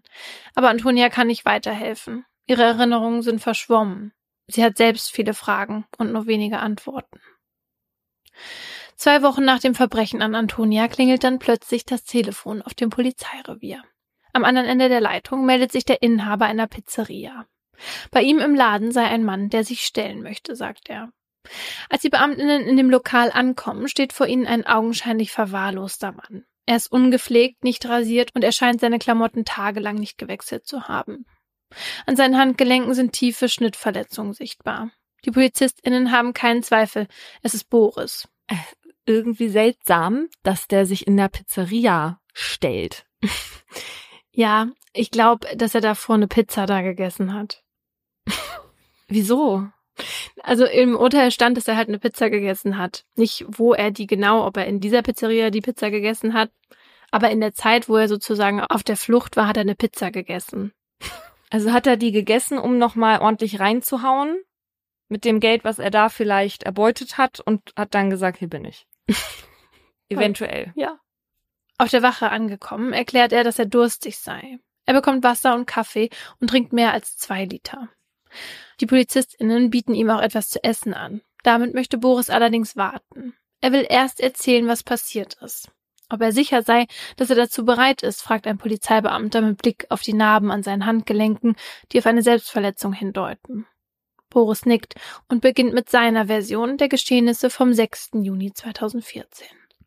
Er sagt, dass er am frühen Freitagmorgen vor zwei Wochen ganz spontan entschlossen habe, die Spielothek zu überfallen. Es sei der letzte Tag gewesen, an dem er seine Stromrechnung in Höhe von 435,40 Euro hatte begleichen können, bevor ihm die Elektrizität abgeschaltet worden wäre. Also brauchte er Geld. Um seinen Plan in die Tat umzusetzen, habe er eine ungeladene Schreckschusspistole, Klebeband und ein Cuttermesser eingepackt. Er wollte Antonia eigentlich nichts tun, doch sie habe so laut geschrien. Aus Panik habe er ihr zuerst auf den Kopf geschlagen, sagt Boris. Weil sie aber immer noch keine Ruhe gegeben hat, habe er ihr dann mit einem Teppichmesser zwei bis vier Schnitte am Hals zugefügt. Danach habe ihn der Mut verlassen und er sei mit dem Geld geflohen. Die knapp 800 Euro habe er dann aber in ein Gebüsch geschmissen. Daran habe Blut geklebt, weshalb er es nicht mehr habe behalten wollen. Die letzten zwei Wochen habe er sich im Wald versteckt und mit einem Messer versucht, sich zu suizidieren. Boris kommt nach seinem Geständnis in Untersuchungshaft. Eine Nachricht, die nicht nur besorgte BürgerInnen in der Umgebung erleichtert, sondern vor allem Antonia. Ihre Erinnerungen an die grauenvollen Minuten, in denen Boris sie in seiner Gewalt hatte, sind inzwischen klarer geworden. Sie ist sich sicher, dass der richtige Mann hinter Gittern sitzt. Sie weiß aber auch, dass er nicht die Wahrheit sagt. An ihrem Hals sind nicht die roten Male von zwei bis vier Schnitten zu sehen, sondern von mindestens dreißig. Jedes Mal, wenn Antonia in den Spiegel schaut, wird sie an den Angriff erinnert, an die Todesangst und an den Mann, der ihr das angetan hat. Noch schwerer wiegen allerdings die Narben, die Boris in Antonias Kopf hinterlassen hat. Seit der Tat ist sie nicht mehr dieselbe. Die 18-Jährige ist, als sie nach elf Tagen aus dem Krankenhaus entlassen wird, nicht nur weiter auf physische Hilfe angewiesen, sondern auch auf psychische. Es wird so schlimm, dass sie stationär aufgenommen werden muss. Antonia leidet unter starken Angstzuständen. Im September, knapp drei Monate nach der Tat, versucht sie eine Ausbildung im Verkauf anzufangen. Sie will wieder ins Leben zurückfinden, wieder Geld verdienen und selbstständig sein. Doch es geht nicht. Die junge Frau, die einst in einer dunklen Halle vor allem männliche Kundschaft bedient hat, bekommt es jetzt mit der Angst zu tun, wenn ein Mann das Geschäft betritt, in dem sie arbeitet. Sie muss die Ausbildung wieder abbrechen. Und während das Leben für alle um sie herum weitergeht, scheint Iris seit der Tat stillzustehen. Ihre Tage in diesem Sommer verbringt sie nicht wie andere 18-Jährige im Freibad oder auf Partys, sondern arbeitet mit psychiatrischer Hilfe das Erlebte auf und bereitet sich auf das vor, was noch kommt. Denn was Antonia noch mehr Angst als fremde Männer macht, ist der Gerichtsprozess, der ihr kurz vor Weihnachten bevorsteht. Dort muss sie nämlich dem Mann gegenübertreten, der diese unkontrollierbaren Angstzustände in ihr ausgelöst hat. Der Mann mit Halbglatze und buschigen Augenbrauen, der ihr eine Pistole an den Kopf gehalten und ein Messer an den Hals gestochen hat. Sie fürchtet diesen Tag, aber sehnt ihn auch gleichzeitig herbei. Denn sie will, dass er für das, was er getan hat, verurteilt wird. Um den Ausgang der Gerichtsverhandlung mit zu beeinflussen, hat sich Antonia dafür entschieden, die Nebenklage anzutreten. Beim ersten Verhandlungstag im Dezember bleibt ihr Platz im Gericht trotzdem leer. Sie bleibt der Anklageverlesung wegen schweren Raubes in Tateinheit mit versuchtem Mord fern. Sie weiß, was passiert ist und muss es nicht nochmal aus fremdem Mund hören. Antonia betritt den Gerichtssaal erst am zweiten Verhandlungstag. Der schlimmste Tag in ihrem Leben ist inzwischen mehr als ein halbes Jahr her, und heute wird sie den Mann wiedersehen, der sie damals am Rande zum Tod zurückgelassen hat. Die mittlerweile 19-Jährige ist angespannt, als sie neben ihrer Anwältin Platz nimmt. Sie weiß, wenn gleich die Tür rechts hinten in der Ecke aufgeht, dann sieht sie in das Gesicht, das sich in ihrem Kopf eingebrannt hat. Sie will keine Schwäche zeigen. Als sich die Tür dann wirklich öffnet, hält Antonia stand. Ohne mit der Wimper zu zucken, sieht sie direkt ins Gesicht des hageren Mannes. Verlegen erwidert er den Blickkontakt. Kurz öffnet er sogar den Mund, um etwas zu sagen. Bevor das passieren kann, stellt sich Antonias Anwältin allerdings schützend vor sie. Daraufhin schließt Boris den Mund wieder und setzt sich auf die Anklagebank. Als Antonia im Zeuginnenstand Platz nimmt, macht sie sich bereit, um allen Anwesenden im Saal von ihrem Überlebenskampf zu erzählen. Von dem Angriff, der sie mit tiefen Narben am Körper und in der Seele zurückgelassen hat. Und so kehrt sie an den Moment im Juni zurück, an dem ihr bewusst wird, dass der Mann in der Spielothek nicht einfach mit dem Geld fliehen wird. Nachdem er die Kasse leergeräumt hat und Antonia ihm vorschlägt, durch den Hinterausgang zu fliehen, sagt er, ich werde nicht gehen und holt ein Panzertape aus seinem Rucksack. Dann packt er Antonias Hände, drückt sie hinter dem Rücken aneinander und wickelt das Tape mehrmals um ihre Gelenke.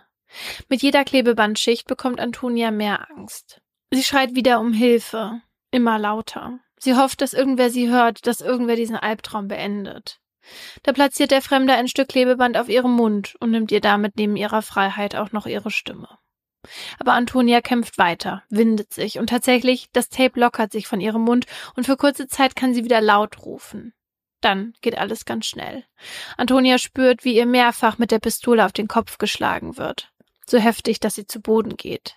Als sie den rauen Teppich unter sich spürt, sieht sie, wie der Räuber ein Tuch aus seiner Hosentasche zieht. Es erinnert sie an ein Stofftaschentuch, wie es ihre Uroma benutzt, um sich die Nase zu schneuzen. Eigentlich harmlos, aber jetzt hat Antonia Panik, dass der Mann das Tuch in K.O.-Tropfen getränkt hat, um sie zu betäuben. Das darf nicht passieren. Sie muss bei Bewusstsein bleiben, um ihr Leben rauszukommen. Also schlägt und tritt sie um sich, als er ihr das weiße Tuch auf den Mund drückt. Und auch dann noch, als er beide Hände um ihren Hals legt und sekundenlang zudrückt, wehrt sich Antonia mit all ihrer Kraft. Da steht er auf und tritt ihr gegen den Kopf. Antonia schreit weiter. Kurz lässt er von ihr ab. Dann kniet er sich wieder auf sie und plötzlich spürt sie einen stechenden Schmerz in ihrem Hals. Einmal, zweimal, dreimal und immer weiter. Es hört gar nicht mehr auf und es fühlt sich an, als würde er ihr mit den Fingern den Hals aufreißen. Der Schmerz ist allgegenwärtig. Er erfüllt jeden Winkel von Antonias Körper und macht sie schließlich bewegungsunfähig.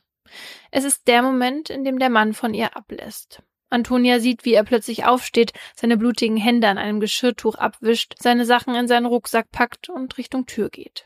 Da richtet sich Antonia noch einmal auf und sagt die Worte, von denen sie nicht weiß, ob es ihre letzten sein werden. Du hast mir versprochen, mir nichts zu tun, und jetzt blute ich so stark. Dann sackt sie wieder in sich zusammen. Der Mann lässt sie zurück. Endlich ist Antonia allein in der Spielothek. Auf dem Boden liegend kann sie in den Überwachungskameras sehen, wie der Mann wegläuft. Jeder Zentimeter, den er sich entfernt, gibt ihr Hoffnung. Doch sie weiß, sie braucht so schnell wie möglich Hilfe, sonst wird sie sterben. Sie reibt ihre Hände so lange aneinander, bis sich die Panzertape-Fesseln lockern. Dann nimmt sie noch einmal all ihre Kraft zusammen. Antonia stützt sich auf ihre Hände und drückt sich nach oben, um mit den Fingern den lebensrettenden Knopf hinter der Theke zu berühren, der die Polizei alarmiert. Doch wer weiß, wann die eintrifft. Antonia muss hier raus, jetzt. Also schleppt sie sich durch ein offenes Fenster in die Freiheit. Sie schafft es wenige Meter über eine Wiese bis rein in den Straßengraben, wo sie die Polizei kurze Zeit später findet. Spätestens jetzt ist allen Anwesenden im Gerichtssaal klar, dass es fast unglaublich ist, dass Antonia heute hier sitzt und sogar stark genug ist, ihrem Peiniger gegenüberzutreten und ihre Aussage so gefasst vorzutragen. Sie ist eine Kämpferin und ihr Mut beeindruckt alle. Wie knapp Antonia dem Tod entkommen ist, unterstreicht auch die Aussage des Rechtsmediziners. Er zählt noch einmal alle Verletzungen auf und stellt klar, dass Antonia mit Sicherheit an ihren schweren Verletzungen gestorben wäre, wenn man sie nur ein paar Minuten später gefunden hätte. Ohne den Alarmknopf hinter der Theke hätte das also ihren Tod bedeutet. Der Mann, der dafür verantwortlich ist, hat im Anschluss noch einmal die Möglichkeit, seine Sicht der Dinge zu schildern. Doch entgegen aller Beweise und trotz der Narben, die er jetzt mit seinen eigenen Augen an Antonias Hals sehen kann, bleibt er dabei. Er habe sie nicht töten, sondern nur ruhig stellen wollen. Er wollte, dass sie das Bewusstsein verliert, also habe er sie mit seinem Cuttermesser ein wenig, Zitat, ritzen wollen. Boris behauptet felsenfest, dass er nicht mit voller Kraft geschnitten, sondern nur rübergezogen habe. Er könne sich höchstens an drei oder vier Schnitte erinnern und will direkt aufgehört haben, als er das Blut an seiner Hand gesehen hat. Dann habe er das Geld genommen und sei geflohen. Bei einem Blick zurück auf Antonia habe er gesehen, dass sie noch lebe. Gott sei Dank, habe er gedacht, dann könne sie sich ja bemerkbar machen. Er habe nicht gewollt, dass sie stirbt, behauptet Boris. Trotzdem hielt er es offenbar nicht für notwendig, in Anbetracht des vielen Bluts anonym einen Rettungswagen zu rufen. Boris bestreitet also vor Gericht die Tötungsabsicht und beschönigt den Rest. Vor allem aber begibt er sich selbst in die Opferrolle. Er erzählt ausführlich von der schweren Zeit, die er nach der Tat hatte. Davon, wie er sich in den zwei Wochen nach der Tat unter einer Baumwurzel versteckt und gefroren habe. Von Hunger und Durst und einem misslungenen Versuch, sich zu suizidieren. Und von der Panik, die in ihm aufstieg, als er von weitem PolizistInnen habe sehen können, die nach ihm suchten. Nach seiner Aussage ist dem Gericht klar, dass sich Boris vor allen Dingen bei der Polizei gestellt hat, weil es ihm körperlich schlecht ging und nicht etwa aus Reue oder aus Tateinsicht. Warum er aber die Tat beging, ist immer noch nicht klar. Ein psychiatrischer Sachverständiger soll Antworten liefern. Im Zeuginnenstand erklärt der Experte, dass er zwar Eigentümlichkeiten in Boris Persönlichkeit feststellen konnte, aber keine ausgewachsene Persönlichkeitsstörung. Vor der Tat habe er auch nicht an einer depressiven oder sogar suizidalen Krise gelitten. Einzig und allein sein Glücksspielverhalten sei problematisch. Der Sachverständige diagnostiziert ihm im Hinblick darauf eine Vorstufe des pathologischen Spielens. Er habe zwar zeitlich begrenzt, aber trotzdem regelmäßig gespielt, um Langeweile und Unzufriedenheit zu kompensieren. Noch am Abend vor der Tat saß er an den Automaten in derselben Spielothek, die er nur Stunden später überfallen hat. Das Gericht braucht insgesamt nur fünf Verhandlungstage, um im Fall von Boris ein Urteil zu fällen. Ende Januar 2015 wird es verkündet. Die Kammer geht, anders als Boris es geschildert hat, davon aus, dass er den Überfall geplant hat. Und zwar, um mit der Beute einerseits die offene Stromrechnung, andererseits aber auch seine Spielschulden zu begleichen. Antonia habe er anschließend mit Tötungsvorsatz misshandelt. Kein einziger Schnitt an ihrem Hals kann, wie von ihm angegeben, als Ritzer bezeichnet werden. Die Tiefe und die Anzahl der Wunden spricht vielmehr dafür, dass Boris tatsächlich versucht hat, sein Opfer zu enthaupten. Mit dem versuchten Mord habe er den schweren Raub vertuschen und sicherstellen wollen, dass die junge Frau ihn nicht bei der Polizei verraten kann. Damit bejaht das Gericht die Mordmerkmale Habgier und Verdeckungsabsicht. Und so wird Boris wegen besonders schweren Raubs in Tateinheit mit versuchtem Mord zu zwölf Jahren Haft verurteilt. Mit Abschluss des Prozesses geht es für Boris also zurück ins Gefängnis. Höchstwahrscheinlich nicht für zwölf Jahre. Er ist nicht vorbestraft und wenn alles gut läuft, kann er nach zwei Drittel der Haft einen Antrag auf vorzeitige Entlassung stellen. Boris hat somit ein Datum, an dem er festhalten kann. Ein Termin, an dem sein Leben wieder so sein könnte wie vor der Tat. Antonia hingegen hat keinen Tag, an dem sie die Angst ablegen und wieder unbeschwert durchs Leben gehen kann. Keinen Zeitpunkt, an dem die Narben auf ihrem Hals plötzlich unsichtbar werden. Für sie beginnt nach Ende des Prozesses erneut eine stationäre Physio- und Psychotherapie, um weiter körperlich und seelisch zu heilen und aufzuarbeiten, was ihr passiert ist, für 776 Euro, die ihr Peiniger aus der Kasse genommen und am selben Tag wieder weggeworfen hat. Also das ist grauenhaft. Ja. Grauenhaft wie lang sich auch Zeit anfühlen muss, wenn du einen Knopf drückst und auch nicht weißt, sind die jetzt sofort auf dem Weg zu mir? Was machst du? Bis dahin kommt der Typ vielleicht nochmal zurück. Ja. Ne? Ich weiß ja nicht, ob das einer der Gedanken dabei war, weshalb sie dann rausgerannt ist, aber aber wenn du von einem Graben sprichst, wo sie liegen geblieben ist, nachdem sie sich da rausgeschleppt hat, da hatte ich jetzt schon Sorge, wird sie da jetzt überhaupt rechtzeitig gefunden, ja? Ja. Da geht's ja wirklich um Minuten dann. Ja, ich kann mir vorstellen, dass sie einfach dachte, sie will da raus aus diesem Raum. Mhm. Und zum Glück hat die Polizei dann ja durch diese Blutspuren in der Spielothek gecheckt, aus welchem Fenster sie Ja, sich da mhm. ähm, geschleppt hat und hat sie dann gefunden. Ein grauenhaftes Bild. Und der Fall zeigt halt auch einfach, zu was manche Leute bereit sind, wenn sie halt nicht mehr weiter wissen. Also jetzt in dem Fall wegen der Spielsucht, die ihn in den Abgrund getrieben hat. Bei Boris wurde ja jetzt nur eine Vorstufe von so einer Spielsucht diagnostiziert. Also bei dem war das jetzt nicht so ausgeprägt, dass es sich auf das Urteil ausgewirkt hat.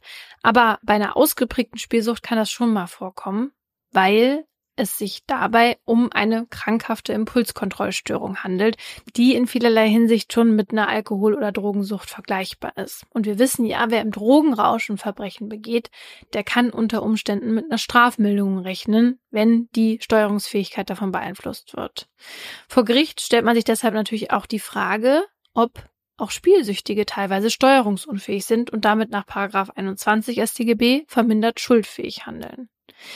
Die Antwort lautet Jein. Laut einem BGH-Urteil von 2004 stellt die Spielsucht in der Regel keine seelische Störung dar, die sich auf die Steuerungsfähigkeit auswirkt.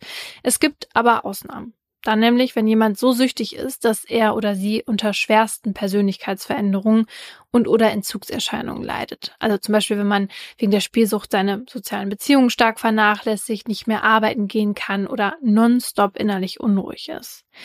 Und das war bei Boris ja nicht so. Der konnte seinem Beruf nachgehen und der hat auch nur um geringe Summen gespielt. Sein Spielverhalten war also lange nicht so ausgeprägt, dass seine Steuerungsfähigkeit davon beeinflusst wurde oder dass er Recht und Unrecht nicht mehr unterscheiden konnte. Anders war das im Fall des 36-jährigen Gustav, der wegen Betrugs in 28 Fällen angeklagt wurde. In seinem Job sollte er nämlich eigentlich Geld von verschiedenen Kundinnen zur Anlage an eine Bank weiterleiten. Stattdessen hat er das Geld mehr als eine halbe Million Euro, aber in Spielbanken verspielt, am liebsten am Roulette-Tisch. Vor Gericht konnte dann festgestellt werden, dass das Glücksspiel Gustav als Person total verändert hat. Also der hat seine Beziehung und seinen Arbeitsplatz gefährdet, sein Umfeld belogen und sogar Entzugserscheinungen erlebt. Sein ganzes Leben hat sich wirklich nur noch ums Spielen und die Beschaffung von Geld dafür gedreht.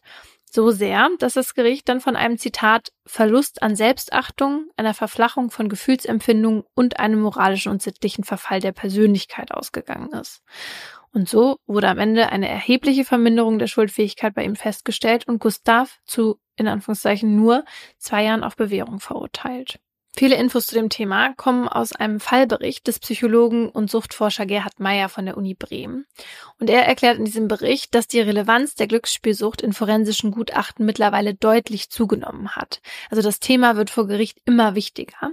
Leider aber auch aus dem Grund, weil es halt oft Teil von einer Verteidigungsstrategie ist, damit die TäterInnen eine mildere Strafe bekommen. Also quasi als Schutzbehauptung. Genau, das ist oft ein Grund und nicht, dass es etwa immer mehr Spielsüchtige gibt und demnach auch immer mehr Spielsüchtige, die irgendwelche Straftaten begehen.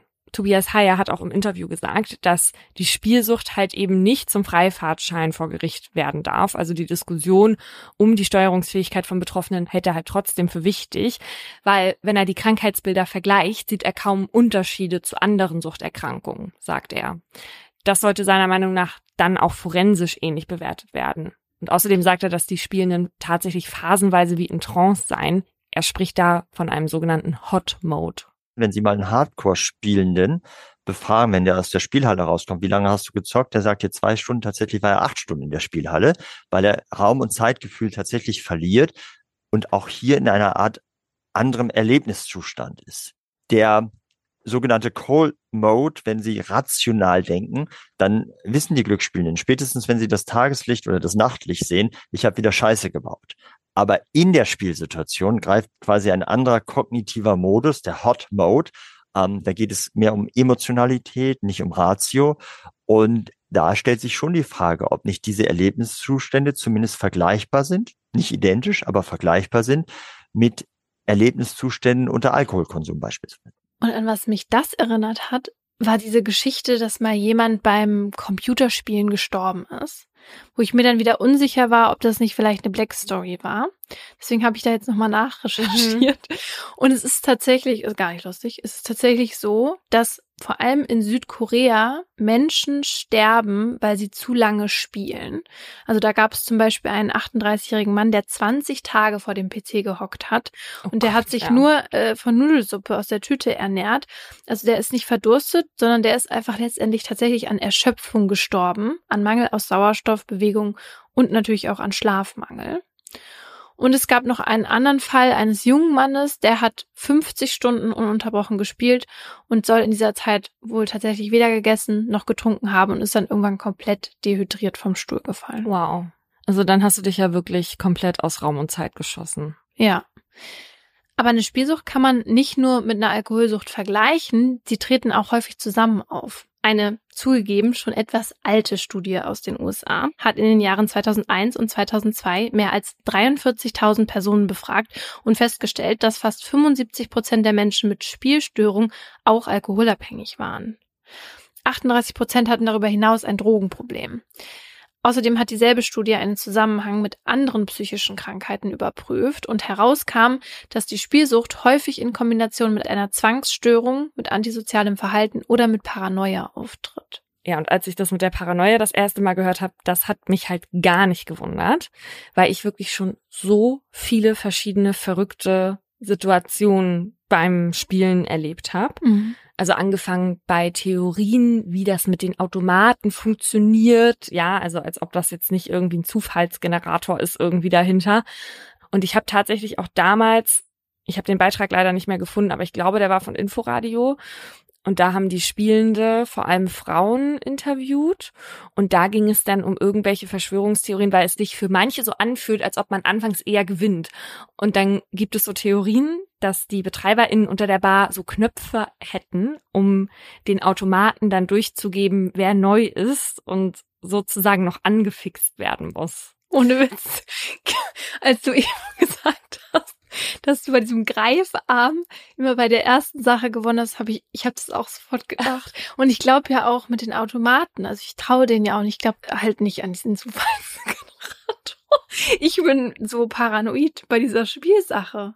Ich bin da so misstrauisch. Ja, aber was soll denn, also. Ja, dass die einfach einstellen, dass du nie, dass du nicht gewinnst. Oder dass du halt dass Aber ich kenne Leute, die haben schon gewonnen. ja, aber die haben mehr verloren, als dass sie gewonnen haben. Nee, bei der einen weiß ich das wirklich gar nicht. echt? Also, weil die hat halt sehr viel gewonnen. Okay, aber ich sag, genau, das ist so mein Gefühl. Ich bin da so misstrauisch. Und deswegen, wenn ich im Casino bin, was ich ja manchmal dann auch mache, dann spiele ich immer nur Blackjack oder halt Roulette. Wann, Weil- wann gehst du mal ins Casino? Warum waren wir da noch nie Nee, zusammen? wir- ich möchte nicht Ich möchte. Ich, ich habe Angst, dass, dass du dann halt bleiben willst. Und dass Natürlich mir dann leid da tut, dann. da- Aber du würdest auch alleine bleiben, stimmt. Nee, aber ich war, ich sag mal, viermal in meinem Leben im Casino. Und da habe ich aber immer nur eben Blackjack oder Roulette gespielt, weil ich da am wenigsten denke, dass mich irgendjemand bescheißen kann. Ja, da gibt's Leute, die dir da widersprechen würden und meinen Casinos beeinflussen auch die Kugel beim Roulette mit keine Ahnung was. Es ist natürlich alles Quatsch, ne? Aber es gibt wirklich etliche solche Geschichten, auch so Sachen, die halt Glück bringen sollen, natürlich. Wenn du beim Roulette, sagen wir zum Beispiel auf die 13 getroffen hast, dann muss der Chip da liegen bleiben, mit dem du getroffen hast. Also du Aha. darfst den dann nicht woanders hinlegen, das bringt Unglück. Okay. Und was mir letztes Mal auch aufgefallen ist, dass, also ich habe das vorher nie gesehen. Die Leute neben mir, die haben alle dasselbe Spiel gespielt und da war es so, wenn man so Freispiele hatte, dann mussten sich auf dem Bildschirm so Kacheln aufbauen und das mussten, wenn möglich, immer dieselben Symbole da drauf sein. Und die Leute haben dann angefangen, wirklich jedes Mal die Kacheln, die noch nicht aufgedeckt waren, so mit den Fingern auf den Bildschirm rumzutippen ja. um ja, was genau zu tun. was machen die? Die machen das, weil sie denken, es bringt Glück. Hex, Hex, Hex, Hex, Hex, Hex. So haben die immer gemacht. Auf den ganzen Bildschirm haben die dann immer mit den Fingern so gemacht. Und zwar alle. Wo war das? Na, in einem Casino. Aber es ist ja kein Touchscreen, oder? Nein. Okay. Gott. Der Boris aus meinem Fall hat ja auch mit denen geredet. Also, also diese Automaten, die, also das macht, das ist wirklich suspicious alles für mich. Ich möchte auch wirklich niemals so eine Spielothek betreten. Jetzt mit deinen Geschichten und alles habe ich das Gefühl, wenn man da reinkommt, dann da betritt man irgendwie so eine ganz neue Welt. Ja, also du zoomst dich halt auch wirklich raus. Mhm. für den Moment. Und es ist natürlich auch nicht ein sehr soziales Spiel. Ja, ist Mhm. dann alleine irgendwo Ja, anders. stimmt. auch nicht so cool. Und dann hat es natürlich auch was sehr unglamouröses in, im Gegensatz zu Casinos. Ne? Ich meine, die gibt's jetzt nicht so oft, gibt irgendwie 65 oder so in Deutschland. Aber Spielotheken gibt's halt weit häufiger. Mhm. Die letzte Zahl, die ich gefunden habe, war von 2021. Da gab's so 5000. Und dann gibt es nochmal 6000 Wettbüros. Und das ist ja schon viel, also über 11.000 Anlaufstellen, wo du dem Spiel nachgehen kannst. Das heißt, du findest die eigentlich an jeder Ecke und diese hohe Verfügbarkeit, die wird halt natürlich auch von SuchtexpertInnen kritisiert, weil es heißt, die Suchtgefahr ist am höchsten, wo eine hohe Verfügbarkeit auf hohe Spielgeschwindigkeit trifft. Und das ist halt eben das Ding mit diesen Lottospielen. Ich glaube, deswegen catcht mich das auch nicht so, Mhm. weil zweimal die Woche maximal irgendwie ein paar Zahlen ankreuzen und dann erst Tage später wissen, ob man gewonnen hat. Das ist vergleichsweise einfach irgendwie langweilig. Und Automaten hingegen oder halt Live-Wetten sind viel spannender und deswegen auch gefährlicher, weil man halt innerhalb von Sekunden weiß, ob man gewonnen oder verloren hat und man halt sein Glück dann auch immer wieder versuchen kann und will. Noch extremer ist das natürlich im Internet, also vor allem was Verfügbarkeit angeht, weil du kannst ja 24-7 zu Hause zocken auf dem Handy. Du musst nicht mal aufhören, wenn du auf Klo willst. Ja, stimmt. Aber nicht nur die Verfügbarkeit ist ein großes Problem, was jetzt Prävention von Spielsucht angeht, ist auch die Werbung. Und da hatte Tobias Heyer noch einen guten Punkt, weil während wir es in Deutschland geschafft haben, jetzt Werbung für Zigaretten und Alkohol ordentlich einzuschränken, ist man da laut ihm im Glücksspielbereich tatsächlich komplett falsch abgebogen. Weil was er meint, ist, dass das Glücksspiel im Rundfunk und im Internet grundsätzlich zwischen 9 Uhr abends und 6 Uhr morgens beworben werden darf. Und für Sportwetten zum Beispiel gibt es überhaupt keine zeitliche Begrenzung. Und wir wissen alle, Werbung wirkt und das kann natürlich nicht nur neue SpielerInnen verführen, sondern auch die, die schon vorbelastet sind. Also wenn man gerade versucht, mit dem Spielen aufzuhören und einem dann überall bunte Banner entgegenblinken, die halt richtig fette Gewinne versprechen, dann kann man sich ja vorstellen, wie schwer das ist, da dann nicht drauf zu klicken. Genau, das hatte auch der Autor Sascha Heilig erzählt. Mit dem haben wir Hintergrundgespräche geführt für diese Folge. Der war halt auch lange süchtig und nach Spielautomaten und hat es dann geschafft, spielfrei zu werden. bis er dann diese Werbung von diesen Online-Casinos gesehen hat, weil das hat ihn wieder direkt reingezogen, hat er uns erzählt. Mhm. Ich meine, die sind halt auch verlockend. Ich kenne das auch von so App-Werbung, ne? Wenn ich da irgendwie eine App sehe oder ein Spiel und ich denke so, ah ja geil, das will ich auch gleich spielen. Ja. Aber es gibt ja auch noch andere Methoden, wie zum Beispiel Influencer-Marketing. Also wenn man zum Beispiel Influencer bezahlt, damit sie dann bei Streaming-Plattformen wie Twitch oder so sich dabei aufnehmen, wie sie halt in Online-Casinos spielen. Also man kann denen dann live dabei zuschauen, wie sie Geld einsetzen und dann halt ab und zu auch richtig ausrasten, wenn sie was gewinnen. Ganz vorne mit dabei waren halt lange Zeit Knossi und Montana Black. Und wir hören einmal kurz rein, wie viel Emotionen da losgelassen werden, wenn man gewinnt. Das ist jetzt Knossi hier an der Stelle. Ja! Nein! Schatzi! Ja! Nein! Schatzi, mein größter Gewinn in meiner Karriere! Nein, Schatzi! Schatzi, komm schnell! 8000 Euro! Okay. So, und das sehen dann unter Umständen seine zwei Millionen FollowerInnen. Montana Black hat fünf Millionen. Das sind halt richtig viele Menschen, die sie dann mit diesen Streams erreichen können. Und viele davon sind halt Jugendliche und junge Erwachsene, meist Männer, also genau die Zielgruppe, die da dann auch anfällig fürs Glücksspiel ist. Aber die beiden streamen jetzt nicht mehr auf Twitch. Darf man übrigens jetzt auch nur noch bei Sportwetten und Poker mittlerweile. Und dieses Influencer-Marketing generell, ne, da kann man sich ja fragen, wie korrekt das ist, irgendwie seinen Followern Produkte anzudrehen, die man jetzt selbst gar nicht benutzen würde. Also ich habe Montana Black, habe ich mal in einem Casino getroffen. Also der konsumiert ja offenbar, was er da auch bewirbt. Okay, ja, gut. Das ist mir die liebste Influencer-Werbung, wenn die das auch wirklich dahinter stehen, ja. Aber beim Glücksspiel, ne, da ist es vielleicht noch mal eine Nummer problematischer, das seinen Followern so zu verkaufen, so als, yay, das macht voll viel Spaß und äh, macht mir das nach und so, weil man eben weiß, dass das halt in eine Sucht abrutschen kann. Kann, muss es nicht.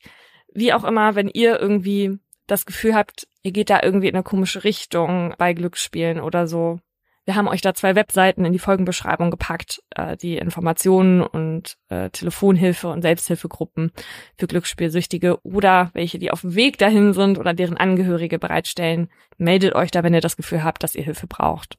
Das ist kostenfrei und anonym. Da muss man sich auch nicht für schämen. Ich tue es heute nur ein bisschen. Jetzt weiß jeder davon. Toll.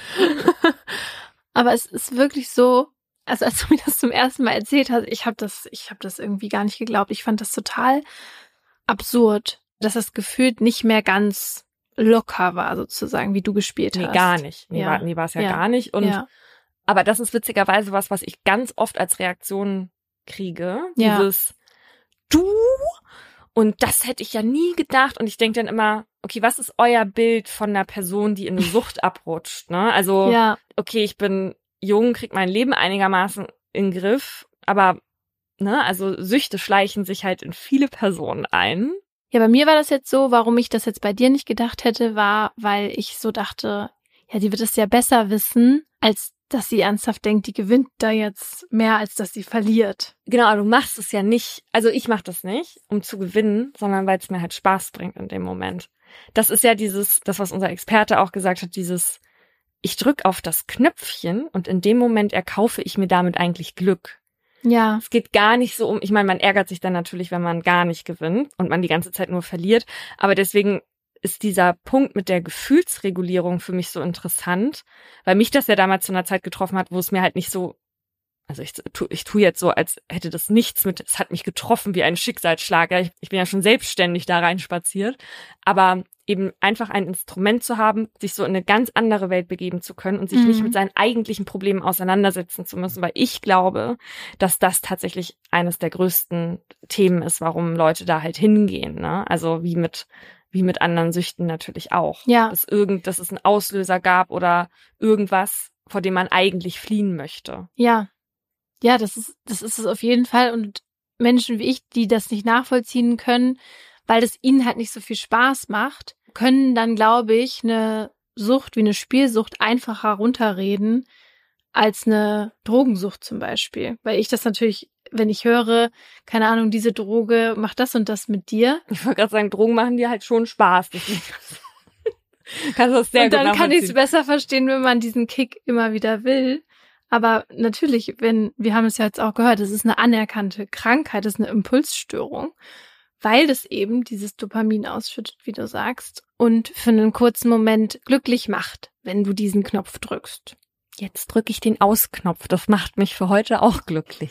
Und euch alle traurig. Das war ein Podcast der Partner in Crime. Hosts und Produktion Paulina Kraser und Laura Wohlers. Redaktion Isabel Meyer und wir. Schnitt Pauline Korb. Im folgenden Trailer für den Podcast Justitias Wille geht es um Depression und Suizid. Bitte achtet auf euch, wenn ihr reinhört. Ein Flügel der großen französischen Fenster steht offen und gewährt einen Blick in den großen Garten. Von draußen dringt warme Luft in das bescheiden eingerichtete kleine Hotelzimmer. Sie kniet auf dem Einzelbett, faltet die Hände und richtet den Blick gen Himmel. Danach setzt der Mann, der bei ihr ist, ihr die Nadel und schließt den Zugang an. Lieber Gott, nimm mich zu dir, sagt sie und öffnet das Ventil. Dann bahnt sich die tödliche Flüssigkeit ihren Weg in ihre Vene. Die beiden haben sich heute zum Sterben verabredet. Sie wollte, dass er ihr dabei hilft, sich von ihrem jahrelangen Leid zu befreien. Wenige Augenblicke später schläft sie ein. Nach ein paar Minuten setzt ihre Atmung aus, danach hört ihr Herz auf zu schlagen. An diesem Tag ist der Mann sich sicher, das Richtige getan zu haben. Doch jetzt steht der pensionierte Arzt vor Gericht. Die Staatsanwaltschaft sagt, was er getan hat, war ein Verbrechen. Denn die Frau war schwer depressiv und ihr Sterbewunsch habe nicht auf ihrem freien Willen beruht. Er hätte ihr also nicht helfen dürfen. Die Frage, die jetzt vor Gericht geklärt werden muss, verhalf der Mediziner einer verzweifelten Frau rechtmäßig zum Suizid? Oder hat er sie, zumindest rechtlich gesehen, getötet? Wir sind Laura Wohlers und Paulina Kraser. In den nächsten Wochen werden wir in unserem neuen Podcast Justitias Wille den Prozess begleiten. Ein Prozess, dessen Ausgang wegweisend für ähnlich gelagerte Fälle sein könnte. Und wir werden uns dem kontrovers diskutierten Thema Sterbehilfe widmen. Wie wollen wir als Gesellschaft mit denen umgehen, die sterben wollen? Wann müssen wir akzeptieren, dass Menschen ihr Leben als nicht mehr lebenswert betrachten? Und sollte man bei der Suizidhilfe einen Unterschied zwischen psychisch und körperlich Erkrankten machen? Darum geht's in der ersten Staffel von Justitias Wille. Leben in der Waagschale.